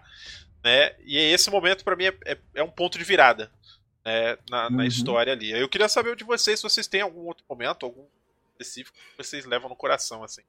Olha, para mim tem dois momentos que, que são assim bem marcantes. Um deles talvez seja seja até parecido com um dos outros participantes ou de outras pessoas que jogaram, uhum. que é, eu não vou dar nenhum spoiler, eu só vou dizer assim, ó, os 30 últimos minutos do game. Nossa, Aquele, Nossa. o trajeto final do game Sim. é muito marcante e ele é muito emblemático. Uhum. Tem muita gente que não entende o que acontece, tem muita gente que cria várias teorias e tem muita gente que que assim, tipo, pega na hora e, e desvenda já o que acontece, né? Sim. E o segundo outro momento é um momento que, inclusive, a gente consegue, agora fazendo quase um merchan de outro canal no Twitch, é um momento que aparece no, no vídeo promocional do Salsa The One, até, que é ah. é quando ela mesmo se sente sufocada com as vozes e manda todas elas calar a boca. Sim. É, nossa, Isso é um negócio que tu fica arrepiado, cara. Arrepiou aqui nunca, agora uhum. Tu é. nunca pensa que isso vai acontecer, sabe? Sim. Uhum. E é um negócio que, nossa, o cara fica maluco de. Assim, de... É agoniante esse momento também. É agoniante, sabe? Exatamente. E você, Laís Mugueiros? Eu não sei se eu, se eu falo agora, se eu espero, porque pode ser meio que um spoiler. Não dá para então. descrever a situação sem entregar? Será que você consegue? Hum... Ou só é uma fala? O que, que é, assim? É, tipo, também tem. Eu gostei tanto da fala que eu salvei a fala, entendeu? Tá. Então eu acho que vou, sei lá, talvez deixar pro próximo. Beleza, só faz o seguinte, faz o contexto é mais pro final, pro meio... É, bem no final. Bem no bem, final? Bem, bem no final. Legal. Uhum. Tá, beleza. A gente faz, a gente abre o segundo bloco com essa frase uhum. aí, então. Pode tá. ser. E, cara, eu acho que. Eu acho que Claro, o, o, final, como o Marcelo falou, é muito marcante. É, é muito, muito, muito, muito. Até uh, é o tipo de coisa que você joga, aí depois você volta no YouTube para ver o final todo, tipo assim, Sim. deixa você entender bem. Mas o, o, jogo ele tem duas, duas partes que ela fala. Uh, umas coisas que na verdade nem, nem é em contextos tão importantes do jogo, mas são. Ela, ela fala diversas vezes com ela mesma, assim, ela pensa alto, né? Um é quando ela fala a respeito Uh, quando levaram o, o Dillion, né, dela, depois no segundo bloco a galera vai saber quem é e tudo mais, uh, tem uma frase que eles dizem que é uh, and, they, and they take your lover for those gods you can you can't pray. Né? Eles levaram Sim. o seu amado para aqueles deuses que você não pode rezar para eles, no caso, que você não conhece eles, né, uma coisa desconhecida. Foi uma frase que eu achei muito bem colocada, assim, sabe, the gods you can pray, eu fiquei, tipo, foda. Uhum. Mas eu acho que a frase que define o jogo que ela fala é logo no início ali. Uh, ela fala que é, para mim é o resumo é o resumo do, do, do, game como um todo que é the hardest battles uh, are fought in a mind not with the sword tipo as batalhas mais difíceis são lutadas dentro da mente e não com uma espada para mim acho que foram os dois momentos assim que eu parei tipo hum, vou anotar tá é sim não claro Porque... essa segunda frase de fato ela é bem ela é bem é um, forte. É um né? resumo, assim, né? Sim. É o, é o que é o game, bem dizer. Show de bola. Vamos fazer o seguinte, vamos fazer a nossa pausa, então, cinco minutinhos do primeiro bloco. Né? Espero Isso. que a galera esteja gostando do bate-papo. É, o que eu acho curioso pra galera, inclusive Marcelo Wick, Laís, Movers, é um jogo muito conhecido, mas é um jogo que eu conheço muita gente que não jogou. Né? Que o cara ele conhece de nome, ou conhece de ver, mas ele nunca teve a experiência na pele. Né? Uhum. E eu quero deixar aqui com esse fechamento do primeiro bloco que joguem o jogo se vocês tiverem oportunidade. Mas joguem o jogo com a experiência completa, sabe? Com headset, né? Num, num ambiente propenso para você fazer isso, porque ele é uma narrativa que ao mesmo tempo é uma, uma lição, né? Você está vendo uma uhum. história, mas é uma história que também vai te ensinar sobre alguma coisa. É. é, aquela coisa, é que, pra quem tá, tá assistindo, quem tá ouvindo no, no podcast posteriormente, sabe, pe pega uma coisa que você gosta muito, assim, um filme que você adora, que você pensa, caraca, eu queria muito esquecer só pra eu ver de novo pela primeira vez. Hellblade Sim. vai ser uma dessas coisas, então assistam a primeira vez, tipo, como se fosse a primeira de verdade, sabe? Não tipo, ah, vou jogar aqui, não. Para a sua vida para jogar esse jogo, tá ligado? Porque Sim. vale a pena, cara. Sim, total. Total, e me surpreendeu bastante. Mas vamos lá. Vamos fazer a pausa do primeiro bloco? Deixa eu fechar a câmera aqui. Segundo bloco, senhoras e senhores. Okay. A Fênua morre. Ô, louco! que isso? Caraca! Ao vivo! Caraca, eu falei que spoilers estavam liberados. Se você deu bola e ficou. Se fudeu, tá ligado? Não, o cara pensou, não, vou ficar aqui, daqui a pouco vai demorar um pouco o spoiler do É, não, gente, calma, tá tudo tranquilo. Não, vamos fazer. Mas se vocês forem parar pra pensar, todos os personagens de todos os jogos eles morrem. Dentro é, ou fora do jogo. Dentro ou fora Pense do jogo. Isso. Eles sempre vão morrer. Reflitam, né? Show Reflitam. de boala. Vamos, vamos voltar, como eu falei no segundo bloco. Aproveitar enquanto a galera que quiser fazer perguntas no chat, fique à vontade. Boa noite, Anu, Assassins. Se vocês tiverem dúvidas, galera, já manda observações, quer falar alguma coisa. É, mas eu queria perguntar já pra Laís qual que era a frase que você ficou aí de falar, a frase que você acha a frase mais legal do game, né? Pra gente abrir hum. o segundo bloco com ela. É tipo, pra, não que seja mais legal, teve outras assim que, nossa, foram absurdas. Uhum. Mas essa me chamou atenção porque é uma parada que eu falo basicamente a mesma coisa no meu livro. Uh, quando eu escutei essa frase, ela falando ali no final, eu fiquei, Sena querida, você leu meu livro? Você quer conversar comigo? Vamos conversar? Denúncia, ao vivo. Ao vivo. Ao vivaço. Não, eu achei muito foda, porque, quer ver, ó, deixa eu mostrar aqui pra vocês, vou ler rapidinho, tá? Uhum. Por favor. Uh, essa aqui é a, o corte do, do meu livro, que é mais pro final também, é mais pro final do livro, que eu falo assim... Hoje, hoje, posso chorar por qualquer motivo, desde um presente inesperado, uma palavra bendita, uma visão alegre, um prato saboroso preparado com carinho, a visita de um amigo, um filhote de cachorro correndo desajeitado, as folhas das árvores caindo no outono, a chuva batendo na janela do meu quarto, o passarinho que canta quando a chuva cessa. Eu amo, eu amo as minhas lágrimas, elas são sentimentos transbordando. Afinal, por que seria ruim? Aí vem a cena e fala o seguinte. Nunca esqueça como é, como é ver o mundo como uma criança, onde cada folha de outono é uma obra de arte, cada nuvem se move, é um filme, cada dia uma nova história. Nós também emergimos dessa magia como uma onda no oceano, apenas para retornar ao mar. Não lamente pelas ondas, pelas folhas e pelas nuvens. Mesmo na escuridão, as, as maravilhas e belezas do não nos abandonam, sempre estão lá esperando serem vistas. Eu falei esse, nossa, é... né? O pior então, é isso, Senna, é isso. É interessante isso, bem é legal, é isso. né? É, que eu, o que eu, é, essa frase, de fato, é, é bem pro finalzinho do jogo, né? É, bem Depois que tudo acontece. É, o segmento final do jogo eu acho que é legal da gente abrir falando dele, porque é o que a gente falou, a gente tem um vilão, né, entre aspas ali, porque a, a Senna em si, ela criou é, essa questão da Hela, né? Que é a deusa lá de Nilfheim. É Nilfheim, uhum. eu acho, né? O nome, já esqueci Helheim. agora. Helheim. Helheim. Helheim, obrigado, desculpa. Né? Caneladas aqui acontece. É, eu queria aproveitar, né? Porque. É, é, o Mugueiros falou, tem, tem um segmento ali que você não sabe se você tem que morrer ou não. Né? Você está numa Sim. batalha infinita. É... Eu falo que eu queria morrer, eu tava naquela hora eu queria, hein? É. Um desejinho. Ô, louco. Porque, porque é curioso, porque a Hela, ela ela fica é, é, assustador porque ela fica te olhando a batalha inteira. Ela tá só é. ali, só tipo, olha só, tá com não sei o que, e ela é enorme e quando você chega perto ela vai diminuindo, ela vai diminuindo e quando você vê ela é do teu tamanho, né? É, é. Eu queria, eu queria que vocês comentassem um pouco mais essa parte final, porque essa parte final é bem legal, ela é muito simbólica para muitas coisas. Eu queria saber da interpretação de vocês mesmo, assim, né? O que, que vocês estavam entendendo desse, desse segmento final do jogo? Alguém quiser começar? Nossa, eu tenho uma ideia dessa parte aí que me deu um insight assim muito foda quando eu tava jogando, que ela, ela fez exatamente o contrário daquele termo que a gente sempre fala, que o problema dos outros, aos nossos olhos, são pequenos, mas aos olhos da pessoa é uma montanha. Porque a gente, uhum. a gente sempre olha o problema dos outros à distância. Então é menor, a pessoa tá perto, é maior, a montanha. Beleza. Aí pegando esse pensamento, a Senua faz exatamente o contrário, que é o que a gente faz com os nossos próprios problemas.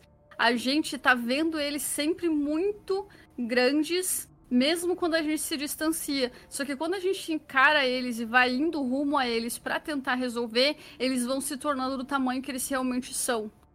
E, cara, na hora que eu pensei isso nessa hora, eu falei, Senna, parabéns, ó, bate palma. É... é exatamente isso. Você quer comentar uma coisa, Marcelão? O que você entendeu desse segmento final?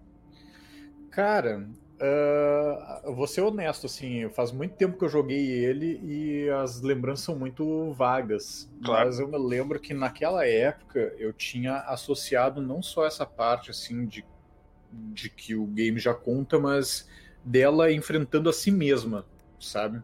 Que é uma batalha dela consigo mesma. Mesmo que ela, que a, a, a criatura e as coisas que ficam em volta sejam representadas por outras coisas, sabe? Uhum. Eu acho que ela.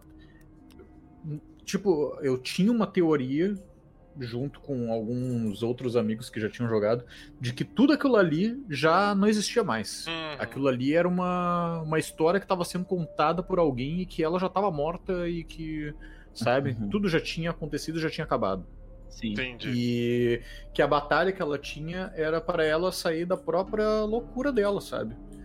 Aquela, aquele final lá que eu falo emblemático é que ela tenta sair da loucura dela e quando ela vê que aquilo ali não, não existe mais, ela não tem mais sentido para a vida e ela mesma se mata, sabe? Sim. Essa foi uma interpretação que a gente tinha feito na época, mas, né? Hum.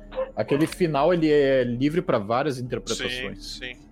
É, é, é, curioso, né? Porque é, eu, por exemplo, na época eu interpretei como se ela tivesse se livrado da parte dela que não conseguiu superar a perda, né? É, mas tem, tem, é o que nem a gente falou, é, tem muitas interpretações dessa parte final que é bem interessante. É, eu queria saber de você, Bugueiros, qual foi a sua interpretação de fato, né? Ai, meu Deus do céu. Cara, uh, o que, que eu, eu, levei do game, assim, o que, que eu, eu vi dele? Uh, na, na, minha interpretação, é difícil falar por partes, que parece que eu vou contar o jogo todo, mas vamos lá. Uh, tudo na minha, na minha visão, tudo que passou uh, não passou, foi realmente a jornada ela foi 100% interna. Uh, até porque quando ela se afastou da, da vila dela, né? Logo depois da mãe dela uh, tirar a vida dela, que na verdade durante o jogo não é, não mostra, mas dá a entender que na verdade foi o Zimbel, que é o pai dela, né? Que era um druida da, da, da tribo, que queimou a mãe dela viva, porque a mãe dela também tinha essa doença que eles chamam de escuridão, darkness, alguma coisa assim. Isso. E quando ela se afastou e ela encontrou o Druff, que era esse outro cara que era afastado também, ele eh, tava machucado, né? Isso não conta muito no, no jogo, ele conta alguns fragmentos ali, mas ele é meio subentendido, assim. Né? Eu lembro que na época eu fiz uma resenha, logo quando acabei o jogo eu pesquisei bastante. E ele conta para ela uh, que quem atacou ela foram os nórdicos que estavam invadindo, tanto que o jogo dá a entender que ele rola mais ou menos na época das invasões ali e tal. Sim. Então, quando uh, rola isso, ele conta para ela quem são os, os bárbaros nórdicos que estão chegando, os vikings no caso, né? E aquela parada meio que fica na cabeça dela, tanto quando ela volta, ela encontra lá, né, o, o, o Dillion, né, com o ritual lá da águia de sangue, todo mundo morto. Uh, eu acho que, tipo assim, ó, a, batalha sim acontece toda dentro da cabeça dela, não existe, né? Essa, essa, essa, jornada pra Helheim. Eu acho que ela, ela vinculou com o que o Druff fala pra ela, né?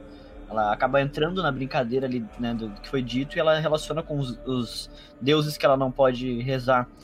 E no final das contas, quando aparece no final a questão da Hela e ela mesma é a Hela e tal, eu acho que é um pouco como o que o Marcelo falou, assim, eu acho que quando ela dropa lá a caveira na né, cabeça do, do Dillion, é, eu acho que essa Hela, na verdade, é meio que uma persona que às vezes, é, quando a gente passa por um trauma muito difícil, eu, eu, por exemplo, vou falar aí, por exemplo, em relação à depressão e tudo mais, tu sabe que tu tá numa condição. E existe um outro tu ali que ele, ele quer te tirar daquele, daquele buraco, daquela situação ali, tá ligado? Só que ele é, de certa forma, o teu monstro, sabe? Tipo, é como se a, a, essa persona criada, aquela Hela, fosse a, a, a, parte da cena que quer que ela saia do buraco. Que ela aceite a morte do, do, uh, do Dillion, que ela, tá ligado? Que ela consiga superar aquilo ali, e, tipo assim, cara, uh, vamos lá, tá ligado? Bola pra frente e, tipo, eu vou te bater até tu entender que tu não consegue voltar atrás, tu não vai conseguir trazer ele de volta, tá ligado? Então, é, é às vezes, o processo de tu curar, de tu superar uma parada muito uh, forte que aconteceu contigo, ele é muito doloroso, como se fosse uma batalha contra um, uma divindade gigantesca, tá ligado? Uh, tipo, a minha, a minha leitura de, né, do, do, do, que aconteceu no game é essa, assim, o verdadeiro inimigo ali que ela tá enfrentando é essa parte dela que quer a melhora, que quer que ela cure aquela ferida ali. Só que ela não tá pronta para desapegar da, do, do, que ela viveu, do que ela passou, todo mundo que ela conhece morreu, bem dizer, o, a, o único pessoa que ela, que ela amou tá morta e ela não consegue, tá ligado, largar aquilo.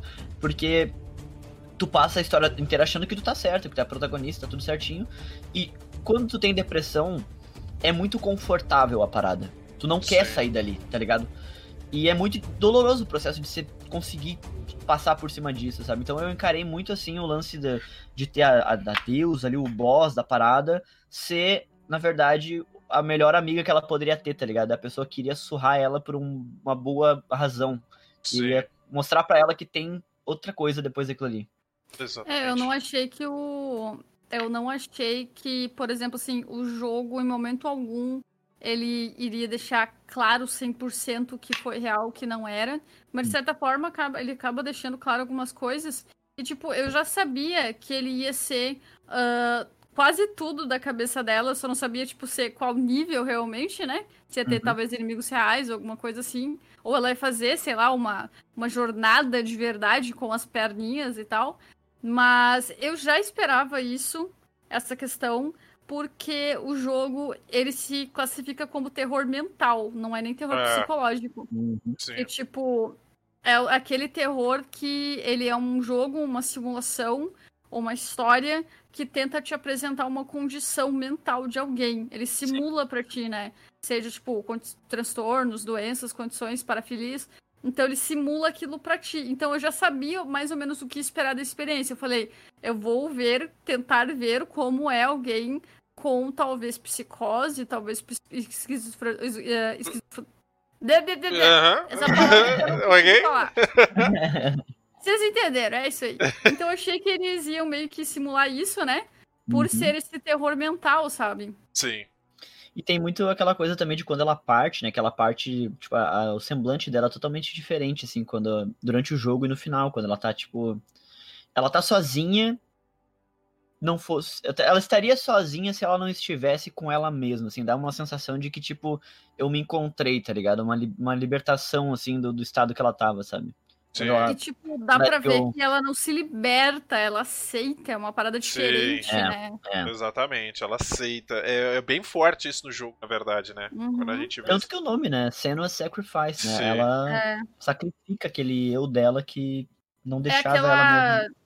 É aquela, tipo, aquela jornada que faz com que você não vença o obstáculo, mas que você aceite que ele existe. Isso, Sim. exatamente. E aceitar que ele existe, tipo, literalmente o primeiro passo, né?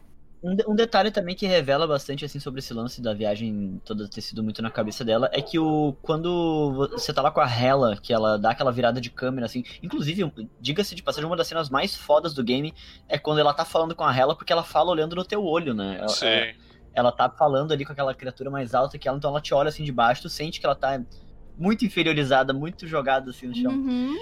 E quando dá aquela virada de câmera que vira e você vê que é a Senua, na verdade, que deixou cair lá o, o pacote lá com coisa, uh, ela tá no mesmo lugar onde começa o, uh, as visões dela, que ela tem umas visões durante o jogo e tal, e é tipo uma casa ali, é um lugar, não é uma, uma mata Sim. aberta, uma montanha.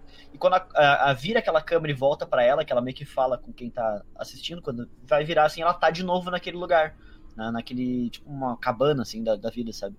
Então você fica tipo, pô, de repente ela tava ali o tempo inteiro e foi uma é por isso que eu falei que era uma sensação de que era alguém contando essa, essa isso, jornada é, dela e não tu vivenciando, sabe? Sim. E daí vai bastante de encontro com o que a Laís falou sobre ter aquele. aquela parada de ser bem uma história de fogueira, né? Isso, é, exatamente. exatamente. É, o que eu acho interessante, já quero dar uma emendada aqui, são alguns chefes, né? O jogo ele tem chefes, né? Alguns Sim. boss, que inclusive são batalhas muito massa. Muito da hora. É incrível uhum. as batalhas que tem, né? Você tem o Homem Corvo lá, que eu esqueci o nome, do, não vou lembrar o nome deles agora. O gigante uhum. lá com a espada de fogo na vila. Aí tem o Sim. corvo na floresta, tem o cachorro. O cachorro é o que eu tava citando, que ela deixa derrubar a cabeça. Aí ela tem uhum. que ir lá uhum. buscar a cabeça lá embaixo. Fundo do uhum. poço. Aí chega lá, bicho, tudo escuro e, cara, tem um, tem um dog muito enorme. É um. Cara, aquele bicho. Ele é feio, mas ele é bonito. Você é, olha então. pro bicho e fala, caraca, mano. E é, um, é uma situação de batalha que eu achei fenomenal. Eu achei muito massa. Você acredita que tiveram a pachorra de falar pra mim? Ah, esse jogo. Na época eu tava jogando ele live. Hum. Ah, esse jogo é muito da hora, mas o combate eu não gostei. Eu fiquei tipo assim, você jogou errado. Pô, cara.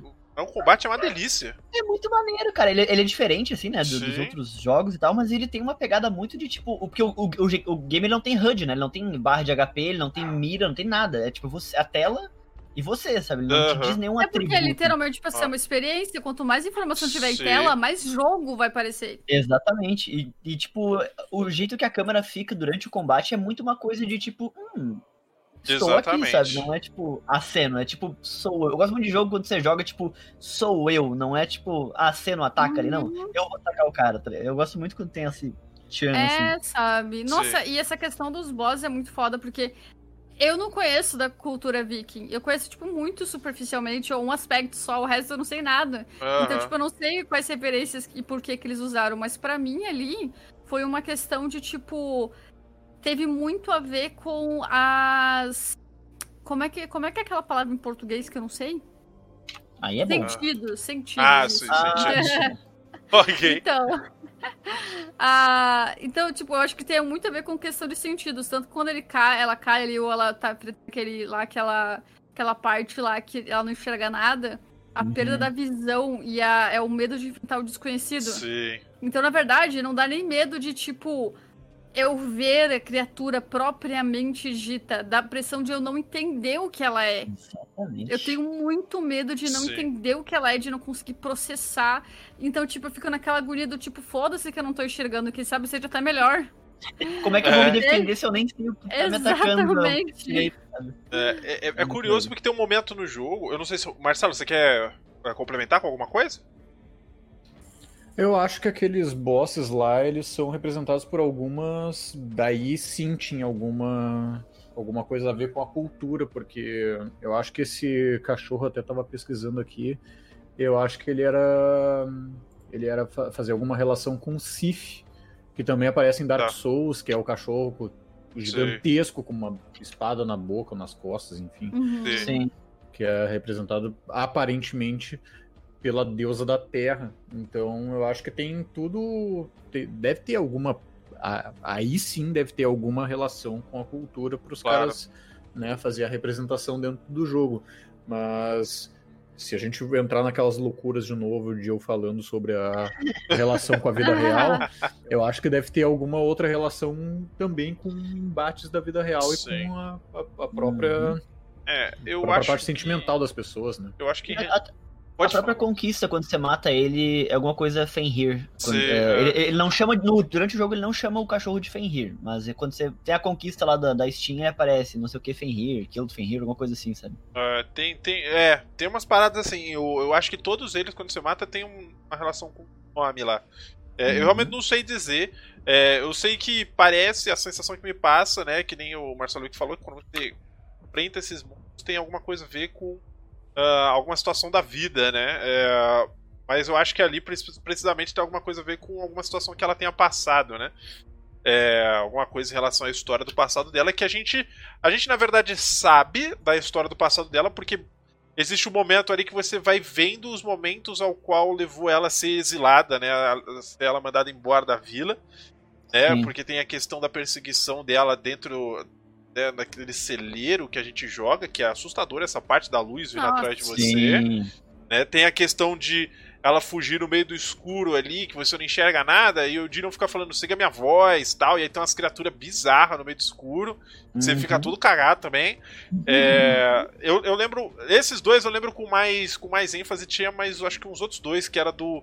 Era na verdade, eu acho que do celeiro inteiro, é, você joga até a parte de fora, né? Que você tá meio que num pântano e tudo mais. Isso. Né? Mas eu tenho, acho que mais dois desafios que você passa lá para pegar a espada, né? Uhum. Que tem uma espada lá que, que é para você poder enfrentar ela, que é a espada que mata deuses e tudo mais, Isso. e você precisa da espada. Você enfrenta o Surt, que é o deus do fogo, e o.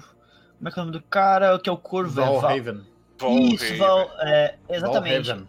É que, Isso. tipo, para leitura seria tipo um Valhaven. Isso. É, com um VN mudo. Uhum. Entendi. É. O, que é o, da, é o deus da, da, loucura, da ilusão, não lembro. Alguma coisa Vamos assim. Vamos chamar de Vavá. Vavá. Vavá. Vavá. é, eu, se for da ilusão, é, faz, faz sentido ser da ilusão, né? É, uhum. Acho que combina. O Suf.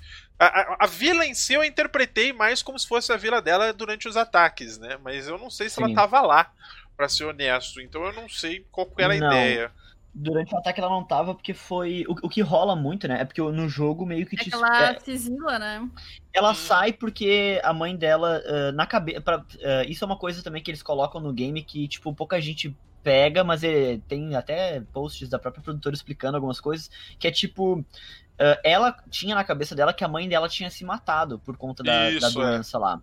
Mas o que aconteceu, na verdade, foi que o pai dela matou ela numa pira, ele queimou ela. O, o, o Zimbel. Né? É, o, o Zimbel, né, que era o pai dela, ele era um, o druida, né? Ele era um xamã ali na, da tribo deles. E a mãe dela tinha todo esse lance das visões e da loucura dela, porém ela não via como uma doença, ela via só como, tipo assim, eu, eu tenho uma visão diferente das coisas, eu vejo as coisas diferente dos outros. Uhum. E, e o pai dela não, né? É, era Galina o nome da, da mãe dela. E o pai dela achava que era uma pira, uma loucura aquilo, e que aquilo ia amaldiçoar todos, era uma maldição dos deuses, ele achava que era. E aí nisso, ela também tinha isso, era uma parada hereditária, possivelmente alguma doença, psicose, como a Laís falou, etc. E quando uh, o pai dela mata uh, ela queimada na frente da cena, enquanto fala para ela, porque quando depois que mãe, ele matou a mãe dela, ele foi muito. Ele passou a vida dela toda, tipo, escorraçando ela, tanto fisicamente quanto psicologicamente, né? Então, ela. Isso acontece muito na, na vida real, que é quando você tem um trauma muito forte, você. Uh, vai, você vai suprimir, você vai comprimir aquela, aquele sentimento no ponto de você ver, esquecer como ele realmente aconteceu e se você, se você achar outro, atribuir outro significado para ele. Tipo, ela achava que a mãe dela tinha se matado. Sendo que, na verdade, o, trauma foi esse. O pai dela matou a mãe dela na frente dela enquanto metia um louco, falava uns negócios pra ela. Tanto que tem uma hora que não mostra exatamente o que tá acontecendo, mas tem uma voz específica que é a voz do pai dela, Uh, a voz do, do, do e ele tá falando com ela, assim, muito no teu ouvido, assim, no lado de cá, assim, no fundo, eu nunca vou esquecer disso. Sim. E você consegue ver que tem uma luz de fogueira, assim, de fogo na cara dela, mas não dá pra ver ela, dá pra ver que ela tá meio que olhando para cima, assim, mais ou menos como eu tô aqui, e aquela luz, assim, ela desesperada, aquela voz falando as paradas e tal, e aí ela, ela sai de novo daquela, daquela transe, né. Uh, então, tipo, isso eu achei incrível, assim, eles terem feito essa parada, tipo assim, não, mano, tipo, parece que é, mas na verdade ela ressignificou a parada toda na cabeça dela. Sim. E aí que ela. Isso, né? Isso, e aí os ataques acontecem quando ela tá fora, quando ela encontra o Druf na, na floresta, como eu falei antes. E dizem também uh, que o pai dela, uh, ele era influente ali, ele, ele, quando os nórdicos, os vikings foram atacar lá, ele falou que ele daria tipo, tudo que ele tem e diria onde estão os tesouros da, da aldeia se eles poupassem a vida dele. Tipo, ele não foi o cara que não, ele não mandou o ataque, mas ele, tipo assim, mano, me livra aí que eu digo quem é os culpados. Tá? Tudo que quando uhum. chegaram lá tava todo mundo morto quando ela volta. E o, o Dillion tava lá, né, aberto lá com o ritual e tudo mais. Sim.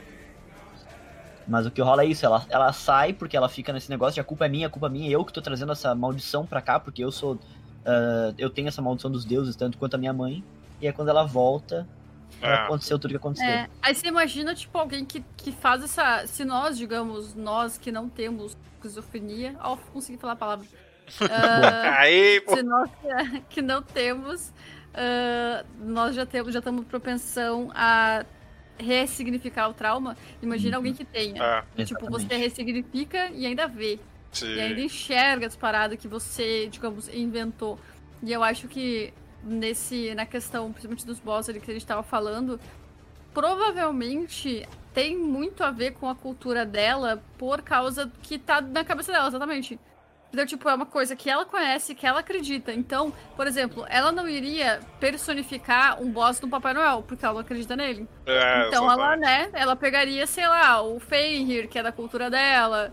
Uma coisa assim, ela pegaria coisas que ela acredita que estariam atacando ela de verdade, né?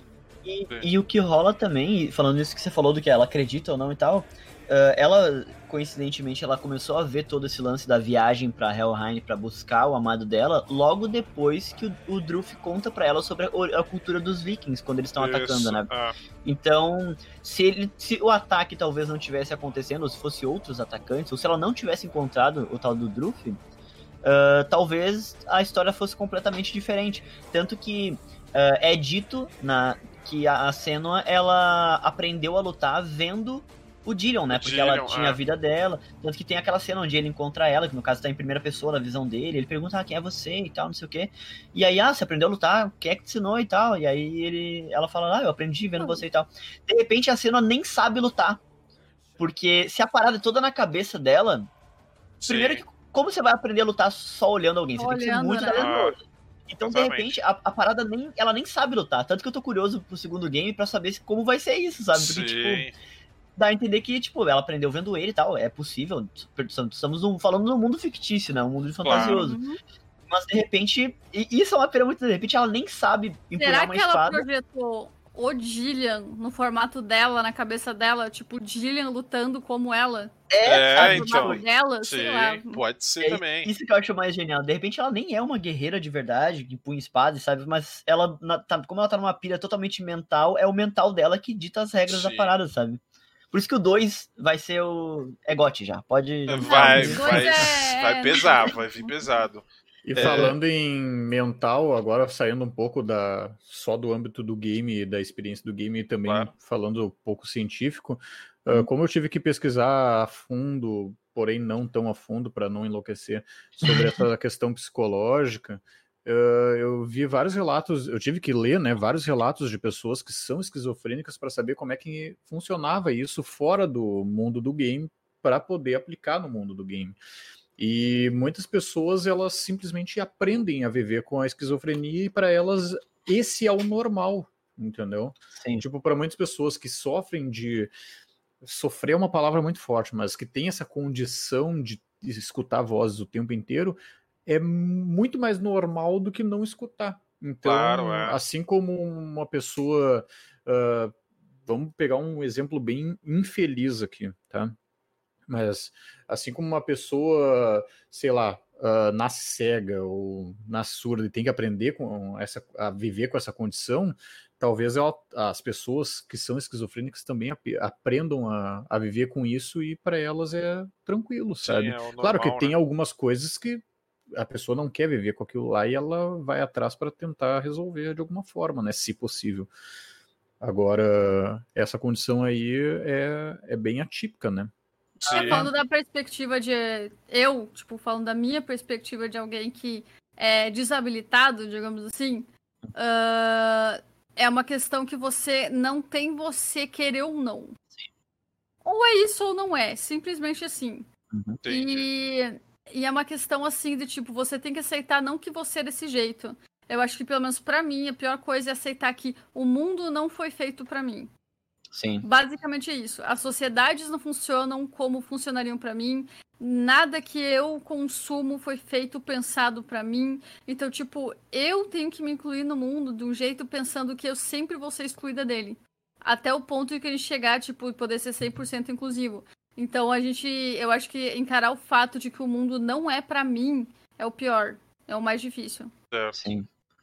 O, o lance que o Marcelo falou também sobre ah, sobre pegar exemplos e tal. Eu acho que o, uh, o Hellblade em si foi uma experiência muito. muito é, é, foi, é que eu digo, foi a melhor experiência que eu já tive, não só com videogame, mas com qualquer obra, assim.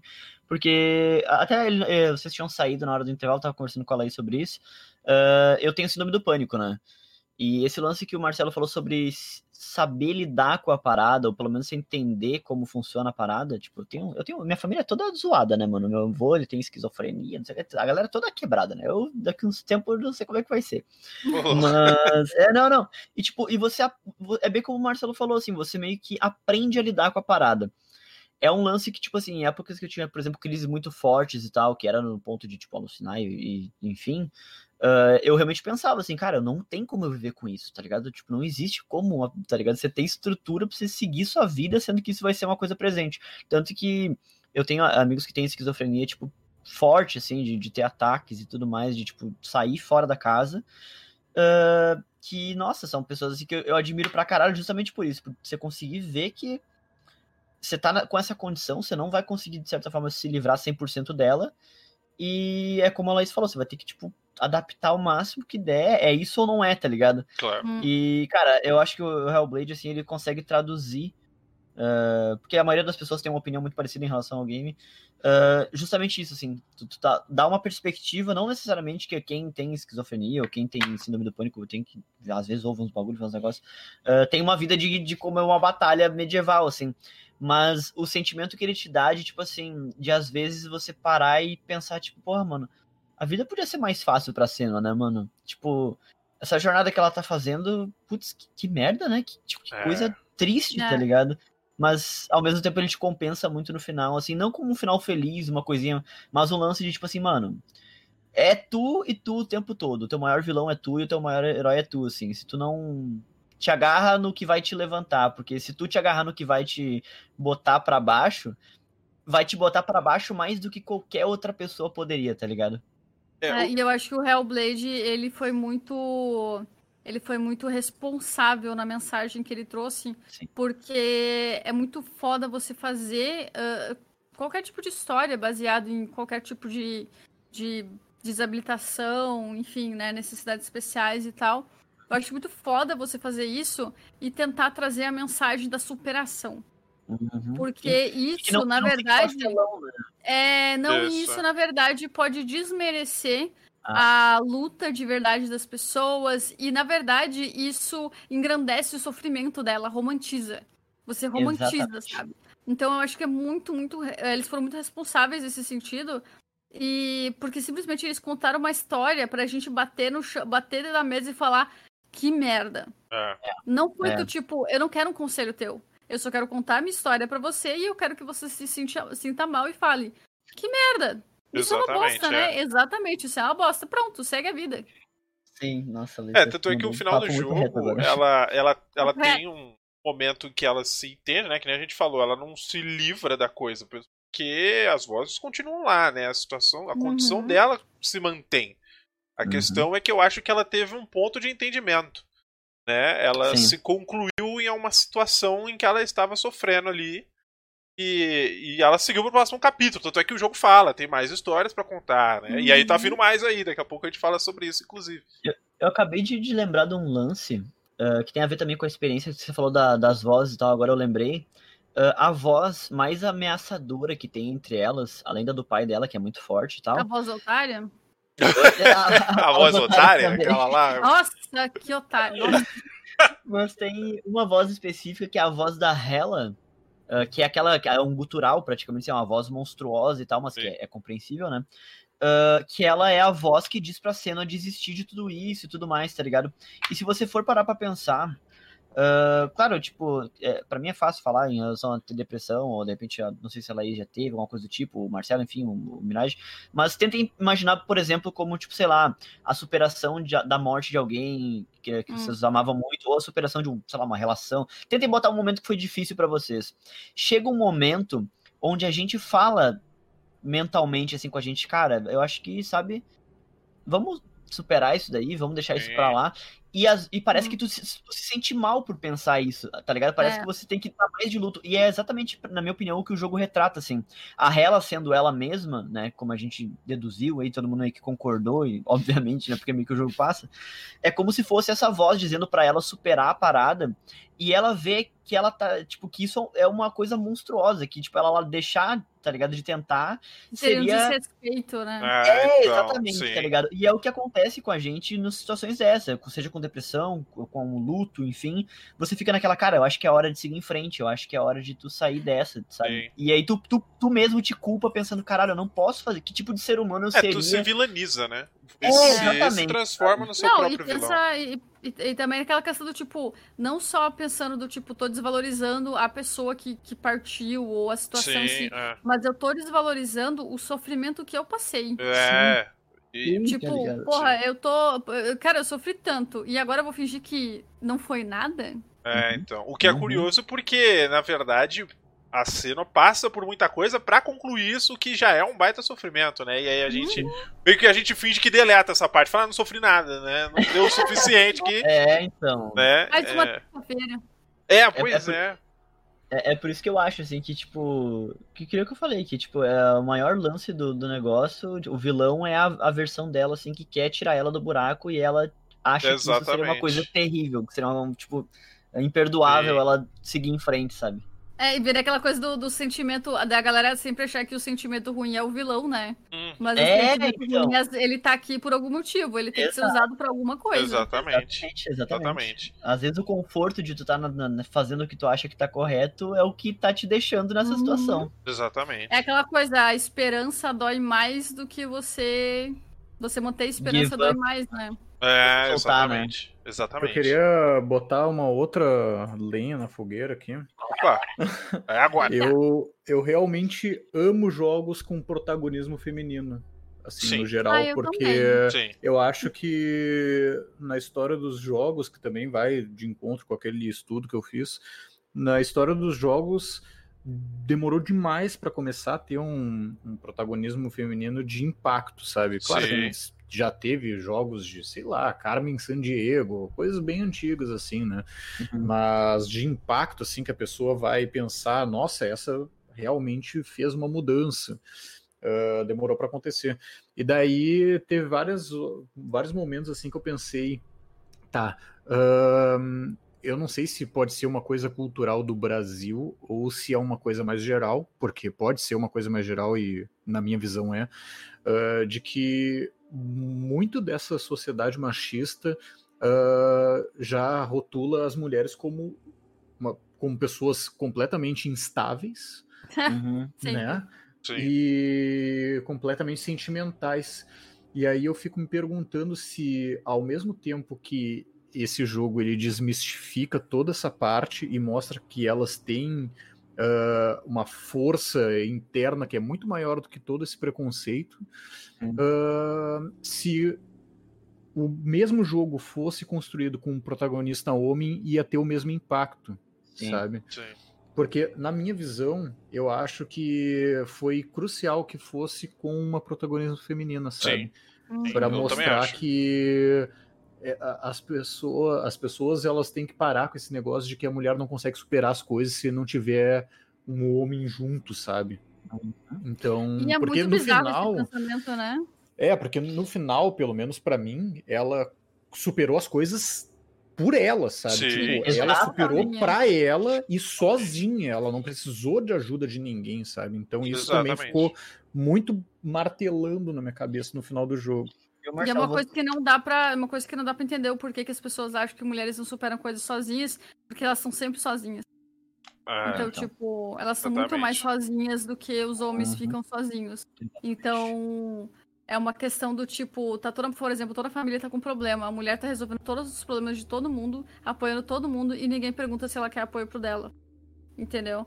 E, e é uma questão assim que por exemplo, se já é uma bosta, sendo um homem, já é uma bosta quando você tem um problema e você grita pros quatro cantos e as pessoas te escutam, porém não entendem, não conseguem te, te valorizam, mas não te entendem, não conseguem uhum. te ajudar. Agora vocês imaginem do aspecto, da, da, a partir do ponto da visão da mulher, que ela tem talvez esse mesmo problema, grita por todos os cantos, as pessoas começam a desvalorizar, não escutam, Sim. Falam que ela é louca, então, tipo, é, sim. É complicado, é, é né? É difícil isso, sim. E o que o, o que o Marcelo falou é uma coisa que eu não tinha percebido, que eu tive um insight aqui agora enquanto vocês falavam, que é um lance que, tipo assim. Uh, né, ele falou sobre personagem feminino e tudo mais. Uh, e acabei de abrir, sabe? Fiz uma descoberta aqui agora que é tipo assim. Hum. Geralmente, quando tentam fazer isso, de fazer uma personagem feminina parecer mais fodona, mais heróica, Uh, tentam dar características que são atribuídas a personagens masculinos dentro da ficção. Ela vai ser uma mina que ela é porradeira, ou que ela é muito engraçadona, tipo, ah, ela faz uhum. piadinha. E a Senua, você ama ela, você admira ela, e ela não segue nem um pouco esse padrão. É, tanto que tanto que se fosse um personagem masculino com a personalidade, né, com o arquétipo dela, talvez não fosse colar justamente por isso ela é muito única no sentido de, tipo, ela não precisa ser uma personagem que você acha ela fodona pelos motivos que você acha personagens masculinos fodões, que são os caras que são, de repente, Sim. características que são atribuídos a. Não, né? Vocês entenderam, não estou falando claro. que é só. Uh, que é atribuído a personagem masculino, que ele é o fortão, que ele é o engraçadão, que ele é o. tá ligado? Ela é do jeito dela, ela supera os desafios do próprio jeito dela, sem precisar forçar essa barra para entre aspas, masculinizar o modelo de personagem que dá certo entre personagens masculinos, tá ligado? Ah, o cara daquele jeito e tal. Ela segue do jeito que ela é, e ainda assim ela conseguiu, tipo, sabe? Deu, deu, ela mostrou para as pessoas, tipo, olha só, ela é desse jeito e ela conseguiu fazer ainda assim tudo o que você esperava que o outro personagem fizesse, sem precisar que ela uh, tome proporções de um personagem é. padronizado como masculino, fodão e tudo mais. Tipo... Tem, tem, dois, tem dois estereótipos muito fortes quando a galera vai criar protagonistas ou mulheres fortes em qualquer lugar, qualquer mídia. É a mulher masculinizada, realmente, que é pra vamos valorizar a mulher, beleza, valor, masculinizar para valorizar. E a fêmea fatal, é. que é ligada em muito racional para ter emoções, muito sexy para ser burra. É, é, tipo a Elizabeth Swan do Piratas do Caribe da vida, assim, que ela é, meio... sabe? Ou qualquer outro personagem de fe... É, basicamente, né? Exato, né? É. mulher sexy do mal que não tem emoções. Catwoman, etc, é, etc. Catwoman, era venenosa, que mais? Qualquer coisa. E aí o pessoal puxa muito pra esses dois estereótipos, porque são os que mais chamam a atenção do público masculino. É. Por quê? Porque a fêmea fatal você deseja e a mulher masculinizada você se enxerga nela. Então, tipo. É. Né? Exatamente. É isso, é isso que eu quis dizer. Você falou do jeito bonito que eu tava tentando falar. Ah, assim, ela... É, é, não, mas é, é, isso mesmo. Eu... Você traduziu o que eu queria falar, assim, é, é isso. Você deu os é. arquétipos como. É, é curioso ah, porque muitas vezes a gente fala que parece que o personagem quebra um padrão, mas na verdade ele tá criando um outro padrão. Uhum. Ou muitas vezes você. Você talvez não tenha tanto contato com esse tipo de coisa, então na uhum. sua cabeça, quando você vê a primeira vez, você acha diferente. Mas na verdade, quando você vai dar uma pesquisada, você vê que não é tão diferente assim, né? De fato, a Seno é uma personagem que ela é, bem ponto fora da curva quando a gente para pra pensar em termos de protagonistas femininas em vários outros jogos, né? Assim... É que sabe qual é o grande problema, Mirage? É que a Seno, ela aparenta, na minha concepção, sair desse padrão porque as pessoas criam esse padrão, entendeu? Sim, total, porque, tipo, certeza as, as pessoas criam na indústria uh, de entretenimento que as mulheres têm que ser frágeis, que elas não podem ser fortes, que elas não podem ser guerreiras, que elas não podem ser, enfim, várias profissões que são majoritariamente masculinas e datadas como masculinas, mas que na verdade uma profissão ela ela tem que uh, aceitar qualquer tipo de pessoa, Sim, né, cara? É. Independentemente do gênero e se se classificar como gênero, né? Sim. Porque, só fazendo um gancho, recentemente o criador do Celeste falou que a, a Celeste é, é trans, né? Então, hum. tipo, tem tudo isso também, sabe? As pessoas, elas, elas criam padrões para Eu acho que é justamente para diminuir, sabe? É. Porque se tu for ver em filmes, o, o negro sempre é fraco, a mulher também é sempre fraca, e só quem é fodão é o homem branco, tá ligado? Sim. Então tem. É, não, e tem aquele cuidado de pular de um estereótipo para outro mesmo. Eu acho até que o mais famoso hoje em dia não é nem essa questão que, que até que era mais famoso que o Marcelo comentou agora, da mulher frágil. Agora é a mulher forte sem motivação, ou com motivação fraca. É. Tipo, uh, ah, eu quero fazer uma protagonista feminina, uma mulher, enfim, importante num, em alguma mídia. E ela vai ser importante porque ela vai ser importante e eu quero que ela seja importante. Qual é a motivação dela? Ah, bota, bota que é tal coisa. Ela é Cara, então, tipo assim, ó, por que ela é forte? Sim. Por que ela busca o que ela busca? Por que, que você teve todo o trabalho de preparar o seu, o seu personagem masculino com todas as motivações e não sei o quê? Por que, que ela foi tão. Uh, mal construída nesse sentido. É. Uhum. E acaba que no final, né, Laís, ela acaba cedendo, tipo, sabe, ela é, sei lá, uma puta almirante foda da marinha, não sei o quê, só que ela vai em algum momento ter aquele momento de fraqueza onde ela vai cair nos braços do mocinho do filme. É. tá ligado? Ou ela vai colocar na prioridade dela a motivação do cara. É, tá ligado? Acontece muito, tipo, Sim. qual que é o motivo, motivo da Maria? É pintar aquela parede. Em algum momento ela vai parar porque o que precisa é ela ir lá e buscar o Joãozinho, entendeu? É, Sim. exatamente. É, a Lara comentou... É, mas, uh, se tu pegar um... um, um vou dar um, dois exemplos que são praticamente exatamente a mesma coisa. Uhum. Praticamente exatamente... mas são praticamente a mesma coisa, mas que um deles as pessoas criticam e outro não. Uncharted e Sim. Tomb Raider, cara. Sim. Sim. Sim. É praticamente a mesma premissa, sabe? Sim. Os dois são Tomb Raiders, digamos assim. Sim, Os dois estão à procura de tesouros, arqueólogos, e enfim. Só que, tipo, só a parte da Lara Croft os caras criticam. A, eles criticam a atual. A hum. antiga sexualizada, não. É, a antiga não, é. sexualizada é. é. um ídolo, não pode. Não pode. É, então.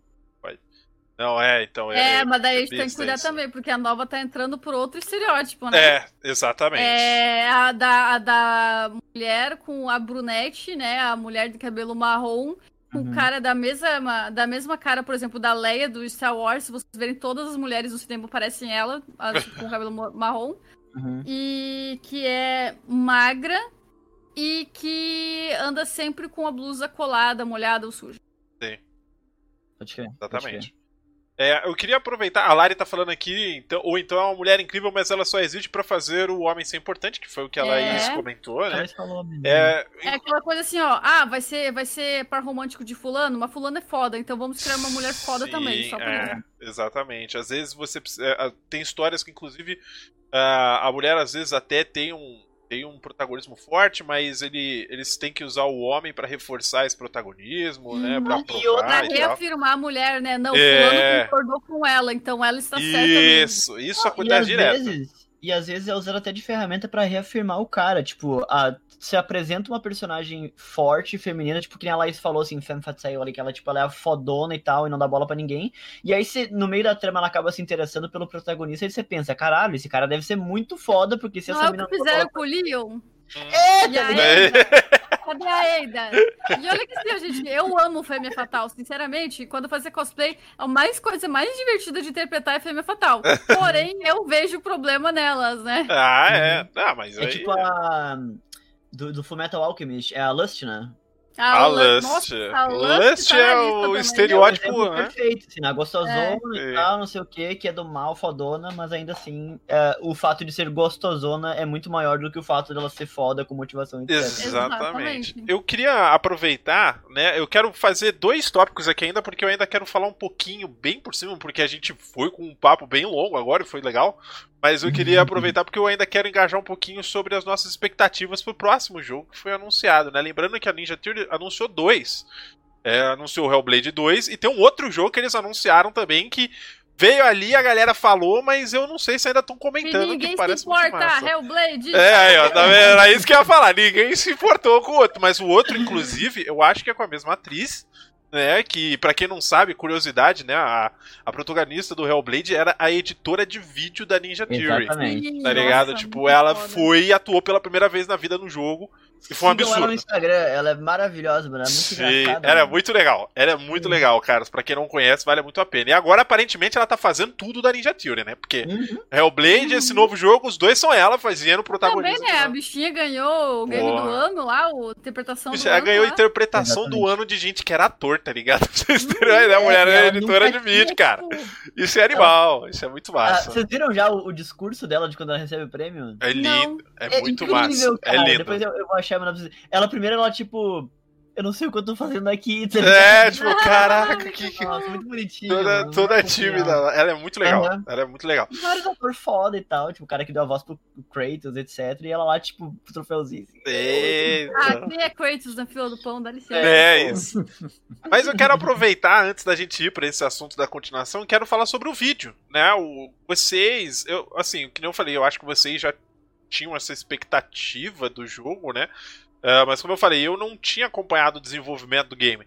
Então eu joguei pela primeira vez e aí eu falei, cara, massa. Mas eu preciso entender algumas coisas, porque o jogo ele não ele explica, né? Mas uhum. tem certas coisas que ele não fala explicitamente, né? Ele não dá uma explicação de certas coisas, fica subentendido. É quando você uhum. vê o vídeo, ele dá uma apanhada. Se ele fala, olha, a gente criou isso, isso e isso, pensou isso, isso, isso. E é muito massa, porque no vídeo eles falam e, e é muito foda essa parte para mim, que foi uma, uma, um momento mind blow total. Que eles pegam pessoas que têm esses problemas, né, essas questões, eu não vou dizer problemas, mas essas situações né, é, psicológicas. As condições. Né, as condições, isso. É, e, e eles descrevem nesse vídeo ah, existe um momento que ficava tudo preto, não conseguia entender nada em minha volta, tal, que não sei o que, né? O cara dando esse depoimento. Uhum. E no vídeo mostrava a cena do jogo onde eles inseriram essa descrição. Saca? Uhum. E, eu acho isso animal, porque eh, depois eles foram jogar, né? E os caras falaram, cara, é muito isso, é exatamente isso. Uhum. É, vocês traduziram muito bem. Eu queria saber de vocês você, o que vocês acharam do vídeo quando vocês foram assistir, se vocês já sabiam disso ou não. É, como é que foi essa, essa situação para vocês de acompanhar esse, esse, vídeo de desenvolvimento do jogo, né? É, se surpreendeu mais ainda ou não? Enfim. Né? Cara, foda, é foda. Sim. É isso. É isso. É isso. Próximo é isso. É, não, olha, de fato o tempo tá apertado, tá? Não queria nada, não. Mas, mas mano, é muito foda, muito foda, mano. Eu. Depois que eu fiquei sabendo esse lance da atriz, né? De que ela não era atriz e tal, e que deu todo esse rolê, eu fiquei tipo, caralho, muito brabo, né? Sim. Mas principalmente a parte do estudo, de pegar pessoas e tudo mais, pra ver como foi a experiência de cada um, tipo, com crises e tudo mais, e tentar botar isso no game. Uh, logo quando eu vi o vídeo, eu fiquei tipo, nossa, mano, muito real. Aí foi quando eu fiquei tipo, preciso jogar de novo, tá? Porque eu vi Sim. o vídeo esse, na real, depois de ter jogado. E eu joguei Hellblade esse ano a primeira vez, joguei em fevereiro, tá ligado? Olha aí. O jogo é, é datadinho já, já é, não é de agora. 2015, eu acho, se não 2017. 2017, tá, enfim. 2017. E eu fiquei tipo, tá, né? Eu demorei muito tempo pra jogar ele. Uh, tanto que até hoje ele tá batendo forte aqui. Né? E, mas, cara, é, eu tive várias crises já de coisa. A primeira crise de pânico foi muito pesada, assim. Então, vários momentos do jogo, assim, eu, eu, eu chegava a achar que eu ia ter uma crise por estar tá vendo a parada, dava uma segurada, assim. Mas hoje em dia eu já lido muito de boa com isso, eu consigo segurar, digamos assim, a onda. E não, não aconteceu nenhuma vez, mas teve vários momentos, assim, que eu pausava o jogo, tirava o fone, tipo, respira e vamos de novo, tá ligado? Porque, cara, Sim. é muito true, assim, é, eles... É muito visceral o sentimento, Sim. assim, tipo, eles então. fizeram um trabalho muito bonito, muito bonito. Eu, eu, queria aproveitar, já que o Marcelo estudou isso e mais, né? O que, que, você achou do vídeo, né? No geral, assim, você tem essa, essa conhecimento um pouco mais técnico, né? Eu diria. Então, como ah, é que foi pra você? Vou ser bem, bem honesto que eu não me lembro tanto do vídeo. Mas eu lembro que o, o que eu lembro é, é, bem isso que o Muguerco falou, sabe? De, tipo, e que todos vocês falaram, que uh, os caras descrevem uma situação que parece tão fantástica, fantástica no sentido de fantasioso, né? Uhum. Na hora e tu fica tentando montar ela na tua cabeça e na hora que tu vai experienciar é realmente aquilo lá. Mas eu aconselho todos a verem o vídeo depois de terem jogado ah, o jogo. Total. Uhum. Verdade. Porque o, o, o problema é que o vídeo ele é apresentado antes dentro do jogo, Sim. sabe? Tipo, é. aparece ali, ó, parra, olha aqui, ó. É. Mas vejam depois, vejam porque depois. daí é mais fácil de fazer essa comparação e entender por que, que as pessoas passaram por aquilo ali, pensaram aquilo ali, do que tu tentar ficar imaginando a situação, tipo, sabe? É. Total. O, o, tem, tem um sintoma, na verdade, né? Uh, que eu, eu tive bastante, que chama, depois vocês pesquisam, é despersonalização ou desrealização. Talvez ah, o Marcelo já, já saiba o que é por ter pesquisado, talvez a Laís também já, já visse alguma coisa. É, é, é uma sensação de, tipo assim, como se você não tivesse aqui, tá ligado? É, é, é, é, dos sintomas que eu tive, assim, em relação a essa tipo de coisa, é o mais pesado, assim. Ele meio que você é tragado daqui uma sensação de que você não vai conseguir voltar para você, assim, sabe? Tipo, é difícil de explicar. Pesquisa, o Drauzio Varela já deve ter feito algum vídeo, pesquisa aí. E, quando ah, a cena começa a ouvir as vozes muito alto, a câmera dá uma afastada dela, me passava muito Sei. o mesmo sentimento. Parecia que, tipo, ela tinha. Ela desligou o cabo da tomada ali que liga ela com o mundo, que é a sensação que eu tenho quando tem um negócio. E, tipo, é uma luta pra você conseguir voltar, tá ligado? E ela saía e ficava muito intensa, as vozes, o, o som do cenário, o fogo, o vento, e aí, tipo, fica tudo muito intenso, assim como é durante uma crise, assim. Então, tipo, cara, foi o primeiro momento que eu, eu joguei, que me pegou, assim, o jogo, foi que é essa, aquela cena, inclusive, que tem no, né, que o Marcelo tem no vídeo do, do Salsa, que é justamente isso, assim, eu tava jogando e eu não, é, no, momento eu não sabia se eu tava começando a ter uma crise por estar tá muito tenso, uhum. ou se era o jogo. Tanto que eu, foi a vez que eu parei, eu tipo, caralho, mano, tá, não, tirei assim, tá, eu tô bem. E aí quando eu voltei pro jogo ainda tava aquela intensidade. Assim, eu, não, caralho, é, é, do game a parada. É. Tipo, cara, muito, é por isso muito... que eu falei que tem que cuidar, assim, tipo. É. Sim. É, o jogo ele foi feito para jogos no geral foram feitos para as pessoas consumirem independentemente das condições ou realidades que elas passam, mas tem que cuidar porque eu acho que o Hellblade ele traz uma mensagem em uma situação, ele te coloca numa situação que pode ser até um pouco perigoso, assim, digamos, sabe? Eu não aconselho para as pessoas, assim, que estejam passando por algum momento sim. mais mais assim específico da vida, que, que estejam se sentindo um pouco para baixo, essas coisas, é, eu não aconselho estável, jogar. Né? Eu acho que a pessoa tem que estar tá bem, digamos assim, para poder jogar, porque ele é um Ou jogo que pode. Né? Sim. É, porque eu acho que esse jogo ele pode ativar vários gatilhos em ti sabe? Justamente aquela hora que eu tava falando e a Laís falou que para eu parar porque ia começar a chorar. é bem isso, sabe? Porque hum, tu vai se colocando na situação e realmente isso pode acabar te influenciando a fazer outras coisas. Então, já fica esse aviso, sabe? Estejam pelo menos cientes de que o jogo é pesado, ele vai te trazer uma, uma situação pesada e que pode ativar várias coisas em ti, sabe? Então, estejam bem, é, pelo são... menos também. Tipo, é, é, um daqueles jogos que eu boto na lista do vai, mas vai com cautela. Vai com cautela, Porque, é.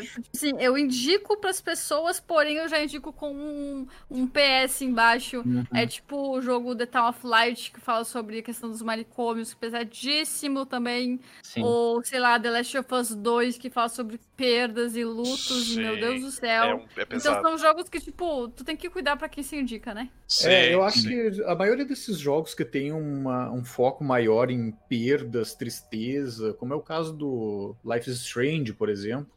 Uh, eu acho que todos eles a pessoa tem que estar um pouco mais tranquila assim para poder jogar, porque tem gente que quando tá numa fossa ou tá realmente numa situação que parece irreversível, ela tenta se afundar mais ainda, sabe? É, sim. É. E esse jogo ele pode te ajudar nisso, em se afundar mais ainda, porque tu vai se colocar no lugar da cena, sabe? E Sim. vai tentar se comparar. Então, esse é o perigo. O Life is Strange não, não, não me pegou, não, mas esse é papo por outros 500 aí. Sim, é. E imagina que, uh, né, agora que a gente tá nesse papo da hora falando sobre o game e tal, imagina o quão foda deve ser para um desenvolvedor, para um roteirista, para uma atriz que fez, que interpretou e tudo mais, tipo, saber que, sei lá, anos depois do lançamento do jogo, a galera ainda tá falando e, tipo, falando nesse sentido, assim, de tipo, Sim. caralho, mano, que experiência foda que é. Porque, é, tipo assim. Tem... Valorizem roteiristas! É, é rapazinho. Os, os meu, o meu, meu, a minha tríade, assim, né, minha, minha tríplice instância dos meus games é Skyrim, uh, The Witcher 3 e Hellblade, tá ligado? Mas a experiência não tem, é Hellblade, tá ligado? Não tem como você colocar Sim. uma, assim, pra mim, uma que compare em questão de áudio, de roteiro, de tudo, sabe? É uma construção perfeita. Eu tenho um, eu tenho um, e oh. o Mirage, se ele não fez um, um Mirage Talks disso, ele vai ter que fazer futuramente. Gris. Nossa! É, eu, o Gris é muito bom. Eu, só que eu tenho, eu tenho. Eu ainda não fiz. A gente pode combinar sim. Mas eu tenho uma questão com o Gris, Marcelo. Eu tenho uma questão. Hum. Eu joguei o Gris em live depois que o Alan Zoka zerou o jogo. Ah. Entendeu? Então eu tive um problema no final do jogo que eu fui dar a minha interpretação e tinha um monte de Zé palestrinha falando que eu tava errado, entendeu? Daí. Ah, aí eu tive uma experiência ruim com o game. Mas o game é fantástico. Ah, o game é fan Não, fantástico. Ele, ele, traz uma premissa muito parecida Sim. com a do Hellblade, Sim. de perdas, a trilha é espetacular, é, é uma experiência única também. E eu vou te falar que em termos assim de balanço, é, é no mesmo nível, assim. Também pode ficar muito o, mal jogando aquele jogo. o Gris, um assim como o Hellblade, ele é uma experiência visual muito bonita.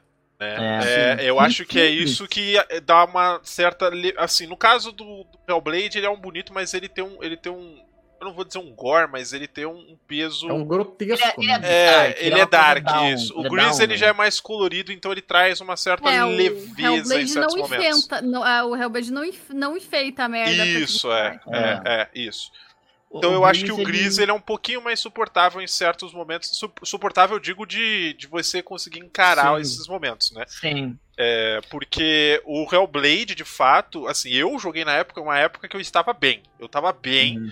e ainda assim eu não consegui jogar o jogo numa tacada só, por exemplo. Eu tive que parar, eu sentei, fiquei um tempinho fazendo outras coisas, fui dormir, fui jogar no dia seguinte. Uhum. Porque o Hellblade, ele ele é feito para ativar gatilhos, sabe? Você vai ter gatilho, cara. Se você em algum momento na sua vida você passou por um momento de depressão, um momento que nem o despersonalização, esquizofrenia, é, se você teve algum momento de crise de pânico, enfim, uhum. solidão, essas paradas, ele vai, ele vai te acertar no gatilho se você não tiver preparado, sabe? Você tem Sim. que jogar o jogo sabendo que vai acontecer isso. É, o que é difícil.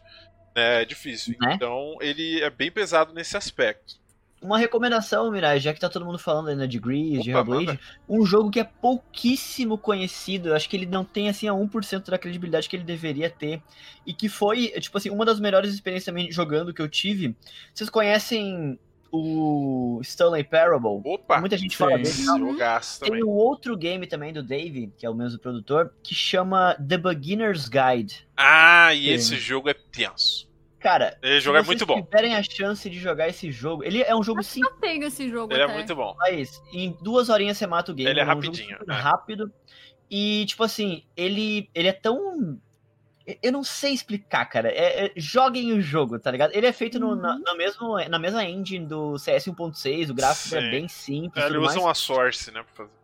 É, exatamente. E, cara, e, mas o contexto do game, a narrativa do game e as situações onde ele te coloca para tu ter uma perspectiva diferente de algumas coisas, eu tô todo arrepiado. Uh, é muito foda. É um, ele deve estar, tá, sei lá, 15 reais na Steam. Ele é muito Se barato. Se quiserem minha conta emprestada aí, Marcelo, Laís, acho que esse é Laís. Eu tenho ele aqui, eu já tinha passado o olho por cima dele, mas eu nunca tinha ele jogado. É... Assim, eu, eu, vou, eu, vou, dar, eu vou dar uma sinopsezinha rápida do jogo, né? Pra quem não sabe, The Beginner's Guide. Ele é um jogo, assim, bem resumidaço, que é é uma série de demos feito uhum. por um por um desenvolvedor. É isso. O Coda. O Coda, é isso, né? E aí esse desenvolvedor ele fez uma série de demos no qual, se eu não me engano, na história do jogo ele não publicou e aí é um cara narrando ele Isso. jogando as demos desse cara que era amigo dele, assim, né? Inclusive, Mirage, uh, o cara que tá narrando o lance das demos, e sim, ele meio que fala que o Coda ele botava esses jogos tipo num forchan da vida, assim, Isso, a galera podia é. baixar pra experimentar. Ele tava botando ali as ideias dele, né? Às vezes são umas ideias completamente vazias. E o cara que tá narrando o jogo é o, o produtor do game, é o Dave, que é o cara que criou o Stanley Parable. Então ele tá falando, cara, esse aqui é um jogo que eu criei, né? Uma Sim. plataforma aqui, porque eu queria entrar em contato, que eu queria que vocês me ajudassem a encontrar esse tal do Coda aí, Isso. porque ele tem jogos maravilhosos, que eu tive umas interpretações e tal. O meu e-mail é esse aqui, tal, tal, tal. Se vocês acharem esse cara, entre em contato comigo, porque eu queria oferecer sei, uma vaga de emprego para ele, conhecer ele e tal, tá ligado? Sim. E daí o resto fica a critério de quem ah, jogar o jogo. Joga. Mas saibam que é uma experiência. Ele é bem único foda, mesmo, ele é bem legal. Ele é bem legal. Eu não joguei em live esse também, mas ele é muito massa. Se eu não me engano, a Kel chegou a jogar ele numa época. Eu acompanhei Sim. uma parte dela jogando, não lembro se foi é. ela ou se foi outra pessoa. E vale muito a pena. Ele é um jogo bem simplesinho e bem gostoso de você acompanhar. É, agora, antes da gente finalizar aí pros finalmente, que na verdade a gente tá até passando um pouquinho do tempo, mas eu quero puxar esse porque eu acho que vale a pena terminar com esse tópico que é Hellblade 2. Né? O que, que vocês estão esperando dos trailers que vocês viram? Sangue! Olha, a real é que assim, aquele trailer, a, a cena tá possuidaça, né? Ela Meu tá... Deus do céu, aquele trailer. Eu lembro até hoje que tava, eu tava no local com, sei lá, 15 pessoas. A gente tava assistindo os vídeos lá, acho que da E3, nem lembro onde é que foi o bagulho. Aí a gente tava assistindo, e daí eu lembro até hoje, coitada da Finha. A Finha tava lá, ela tava com delay. Oh. Aí eu tava mais adiantada que a galera. Então, e daí a Finha tava tão pilhada quanto eu. Aí começou a musiquinha. Aí eu fiquei, ué, peraí, o que que é isso? Hey Long. Aí não sei o que. Aí continuou. Aí apareceu a cena, eu comecei a gritar na cal. mas eu dei uns gritos Sim. e a filha, coitada, começou: O quê? O que que tá acontecendo? tá dando spoiler de trailer. Ela. Cara, e eu não respondia. E ela tá. Nossa, ela tava muito agulhada. Aí deu pra ver na hora que ela viu a cena, porque ela começou a gritar também. muito bom. Muito mas eu vou falar que. Muito bom. Eu, eu tô esperando um negócio que vai ser muito mais muito mais assim de tipo claro que vai ter uma, uma, carga emocional de tristeza, depressão, essas coisas muito mais diminuído, digamos assim. Acho que sim. Mas é. eu acho que o, o, o, rancor, a raiva, essas coisas, eles vão ser muito mais explorados agora sim. e tende a se popularizar muito mais o jogo agora, além de sim. eu acho que vai ser uma experiência muito mais mais Tensa. impactante, Sim. tensa do que já estava, eu, sabe? Eu... É, eu acho que o foco, tipo, eu acho que o foco do 1 foi a aceitação. Uhum. Aí agora é o seguinte: aceitou, amiga? Levantou do chão? Você tá bem? Beleza. Vingança! É, é, tá é. Eu, eu quero dar um chute aqui. Eu vou dar um chute, mas bem chutado, tá? Por favor. Porque eu, eu sou desses caras que eu vou criando várias histórias na minha cabeça. E assim, provavelmente eu tô errado, né? E provavelmente talvez ninguém concorde comigo. Eu acho que vai falar bastante sobre vingança, que nem a Laís falou. Tenho quase certeza que vai pegar vingança. É. Mas pelo que eu me lembro do trailer, eu tô lembrando vagamente porque eu teria que assistir de novo, mas eu sei que tem uma galera atrás dela.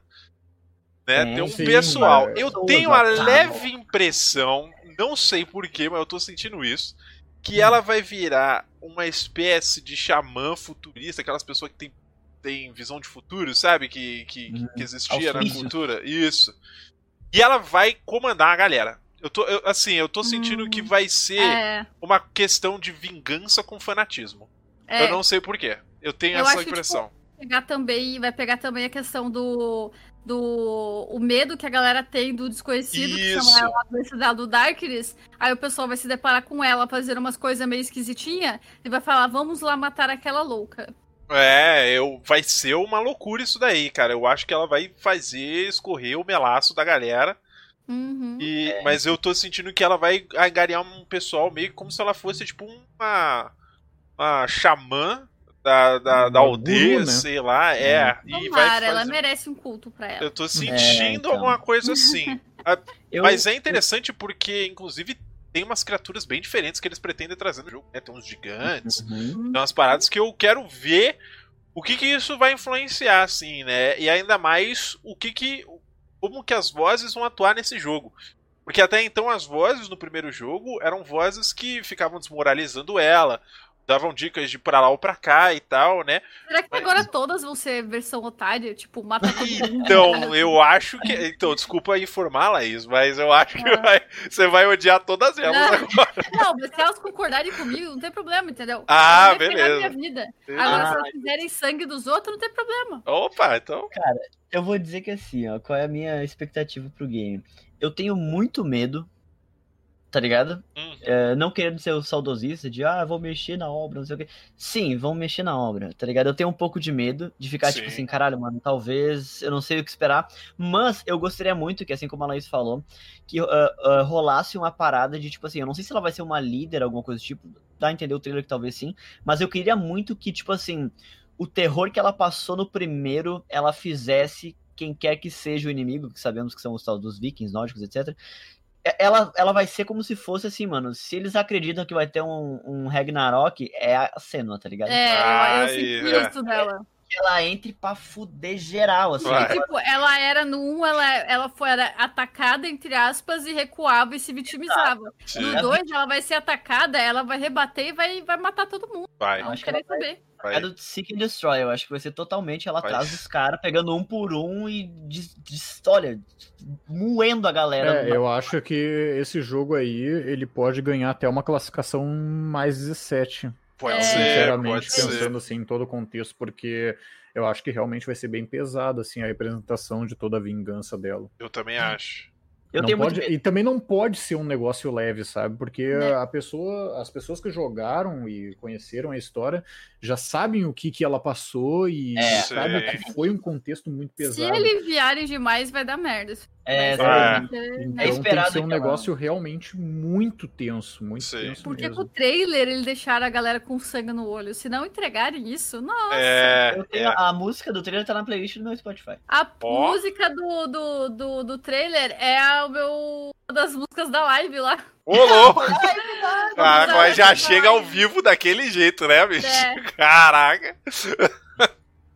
Não, tá certo. É, eu acho que eu acho que vai ser um, um jogo bem explicitamente bem pesado. Eu quero saber, já que vai hum. ser sobre criança, vai ser sobre raiva, o que, que eles vão usar de base, né? Porque eu é. acho que a Ninja Theory deve buscar algum estudo pesado e meu amigo. Sabe o que, que sabe que que eu, ah tá, de base sim, mas eu acho que a principal motivação eu acho que vai ser justamente uh, por isso que eu falei que era um negócio meio que contado antes uh, do que ela tinha passado e que não, nada daquilo ali tinha acontecido. A gente não estava vivendo de fato a história, a gente estava só uh, recontando ela e lembrando como é que foi. Porque eu acho que isso, a parte do sacrifício vai ser justamente um reflexo do que aconteceu exatamente nesse jogo que vai sair, entendeu? Sim. Tipo, eu acho que é ali que vai ser a vila dela vai ser atacada, é ali que o Dylan vai morrer, é ali que ela vai aprender as coisas, mesmo que subjetivamente, sabe? Porque Sim. também uhum. pode ter aquele lance assim, tipo, tá, mas beleza, isso aconteceu de, de fato. É. Mas é eu acho que, que aí é onde vai pegar e vai dar o o, o real motivo, assim, mas eu, eu ainda assim tenho um pouco de medo. Eu acho que eles têm que fazer um negócio que seja uh, muito mais do que isso, que seja um motivo assim que que faça tu ficar com raiva junto, porque senão vai virar Assassin's Creed 3, entendeu? Ah, é. Com fogo na tua vila, uhum. matam teus pais, genérico completamente, uhum. e daí tu, ah, eu vou vingar. É sempre assim, sabe? Sim. Tipo, Homem-Aranha é assim, Assassin's uhum. Creed é assim, Batman é assim, todos os heróis são assim. Uhum. Então, tipo, eu acho que tem que ser um negócio muito mais é. realmente visceral e que te pega assim pelo colarinho, sabe? Sim. Mas é que também tem aquela coisa da, do 1, eles terem martelado o jogo inteiro no sofrimento dela. Então, tipo, não foi, ai, vamos te dar o background do personagem e, e partiu. Não. É o jogo inteiro a gente sofrendo com ela, a gente vendo o sofrimento dela. Aí você chega num ponto e fala: Meu Deus, cara, alguém tem que pagar por isso. A gente tem que, tem que ter um cashback aqui, entendeu? é. É. E talvez, ah, já ó, vou deixar registrado aqui que talvez, né, se o jogo, se o 1 nos passa uma lição muito forte em relação a esse tipo de coisa, talvez o 2, se ela for um personagem muito da loucura da vingança e tudo mais, talvez no final dele eles vão dizer o que, que eles acreditam, né? Que no que leva a é, vingança. Que leva a vingança. É, bom e ruim é, ao mesmo tempo. Coisa, é. não, que, não que o personagem o protagonista, a busca dele nem sempre é virtuosa, né? Sim, Exatamente. Sim. Talvez ele, ela ia atrás dessa vingança e meter o louco, ela vai se ver de frente é, com tipo, um vazio aí. É. Ela vai... Com a Ellie do The Last of Us 2, a gente aprendeu isso com ela, né? Sim. Então, é, eu acho que. que ela tava, né? Eu acho que nesse 2 aí vai ser no ápice da. Eu, eu, não tô relacionando a esquizofrenia dela com isso, tá?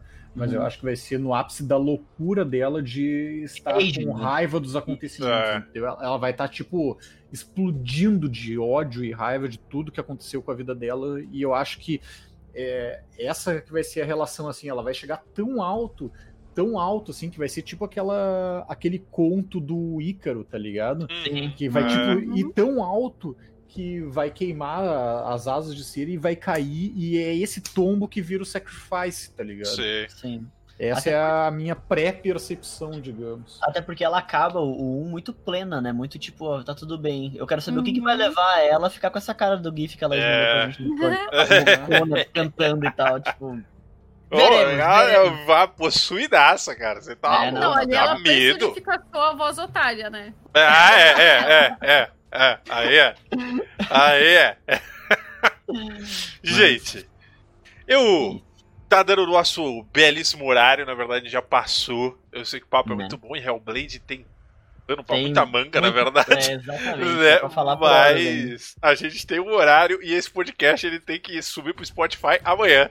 E eu tenho que editar ele agora, entendeu? Ah, mas e... daí isso é um problema do Mirage. Ah, ah bonitão. ah, engraçado. É, não, pior é que eu que lute mesmo, né? Porque amanhã tem mesa de RPG eu tô danado.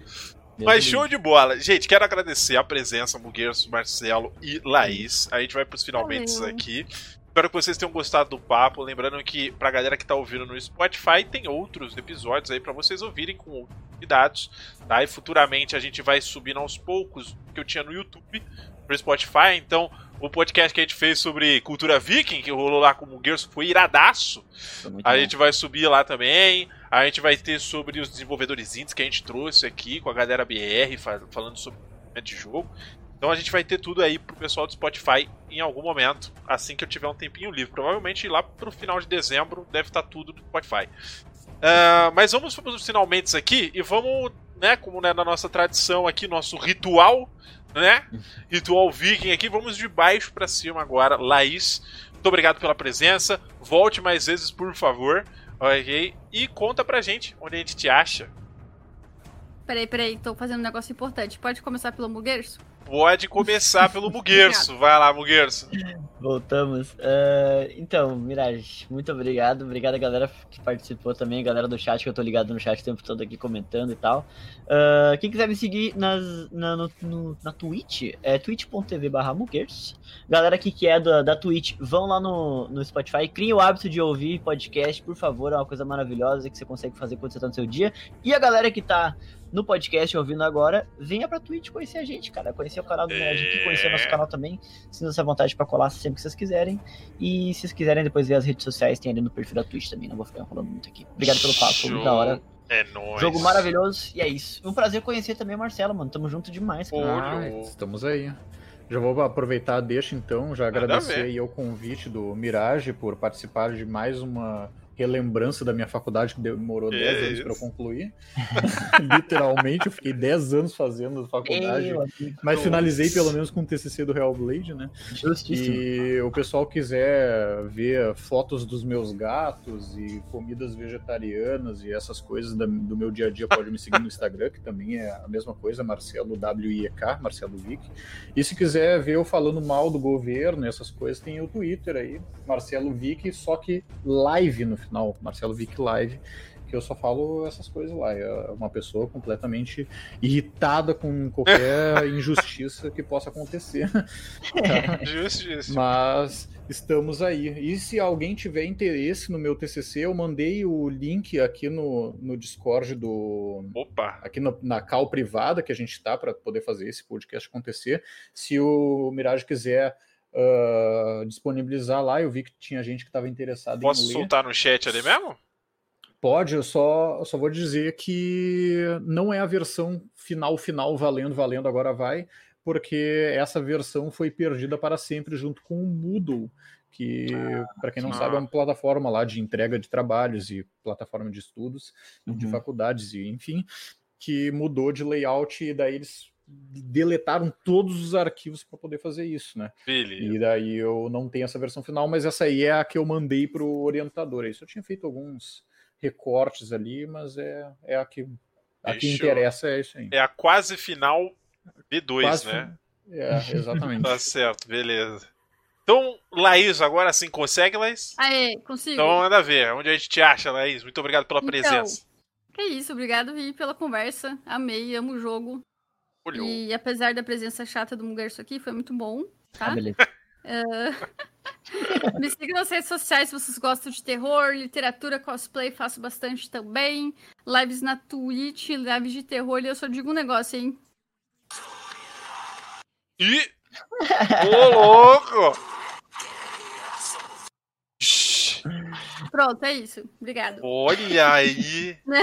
Ó, oh, ao vivo! Pronto pro Ao vivo! É isso, meus queridos. Eu sou o Mirage, para quem não conhece, eu faço live de terça a domingo, né? E segunda-feira a gente tem podcast, lembrando a vocês que estamos jogando Darkwood durante a semana. Pouco de sofrimento, mas tá dando tudo certo, eu vou zerar, acredito eu. Se eu não zerar, pelo menos eu posso falar que eu joguei mais um jogo de terror na minha vida e eu estou encarando ele muito bem. Porque bravo. é um terror tenso esse. Esse é, é brabo. Brabo. Mas é porque eu tenho um problema com jumpscare e eu tenho um problema com jogo de terror. Assim, eu convidei a Laís pra fazer. Eu fiz o um negócio de terror. Mas sabe aquele cara que faz um podcast terror e não quer falar sobre terror? Esse era eu. Porque eu não consigo, faz, cara. Fazer não ouve depois. É, eu não ouvi, não. Eu editei. Eu vou ter que, eu vou ter, eu vou ter que te indicar os que não tem tanto jumpscare. Você vai ter que indicar, ó, sabe, né? não pode ter jumpscare e espírito. Espírito, se tiver, fudeu entendeu? Tá, vou, vou tentar Nossa, peneirar aqui. Vai ser difícil, paradas. mas beleza. Zumbi! Amanhã, então. Nós quatro vamos jogar Phasmophobia, a gente. Ô, vamos, vamos! Vocês jogam e eu é, assisto. Ó, tecnicamente não é espírito, é demônio. Aí, ó. É, aí, então. Eles jogam e tu fica. Uh, é, vocês vão estar tá jogando e eu vou ficar lá cochichando no ouvido de vocês. É isso que eu vou fazer. Fechou? Gente, muito obrigado pela presença mais uma vez. Vou fechando a câmera aqui de vocês em 3, 2, eu vou fechar os áudios agora. Muito obrigado se vocês quiserem ficar Valeu, conversando gente. por aí, fiquem à vontade, tá? É, mas é isto. Valeu, meus queridos. Bom descanso. Valeu, gente. Valeu, chat. Valeu. Valeu. Até mais. Show de bola, caras. Show de bola. Foi muito maneiro o nosso papo. Pouca gente, como eu comentei, jogou Hellblade. pouca gente conhece Hellblade. Então eu sugiro muito, se você estiver ouvindo isso no Spotify ou se você está vendo a live e nunca teve a oportunidade de jogar o jogo, dá uma pesquisada, dá uma olhada, é um jogaço. Ninja Theory uh, chegou chegando com jogos assim, parece que esse vai ser o foco deles.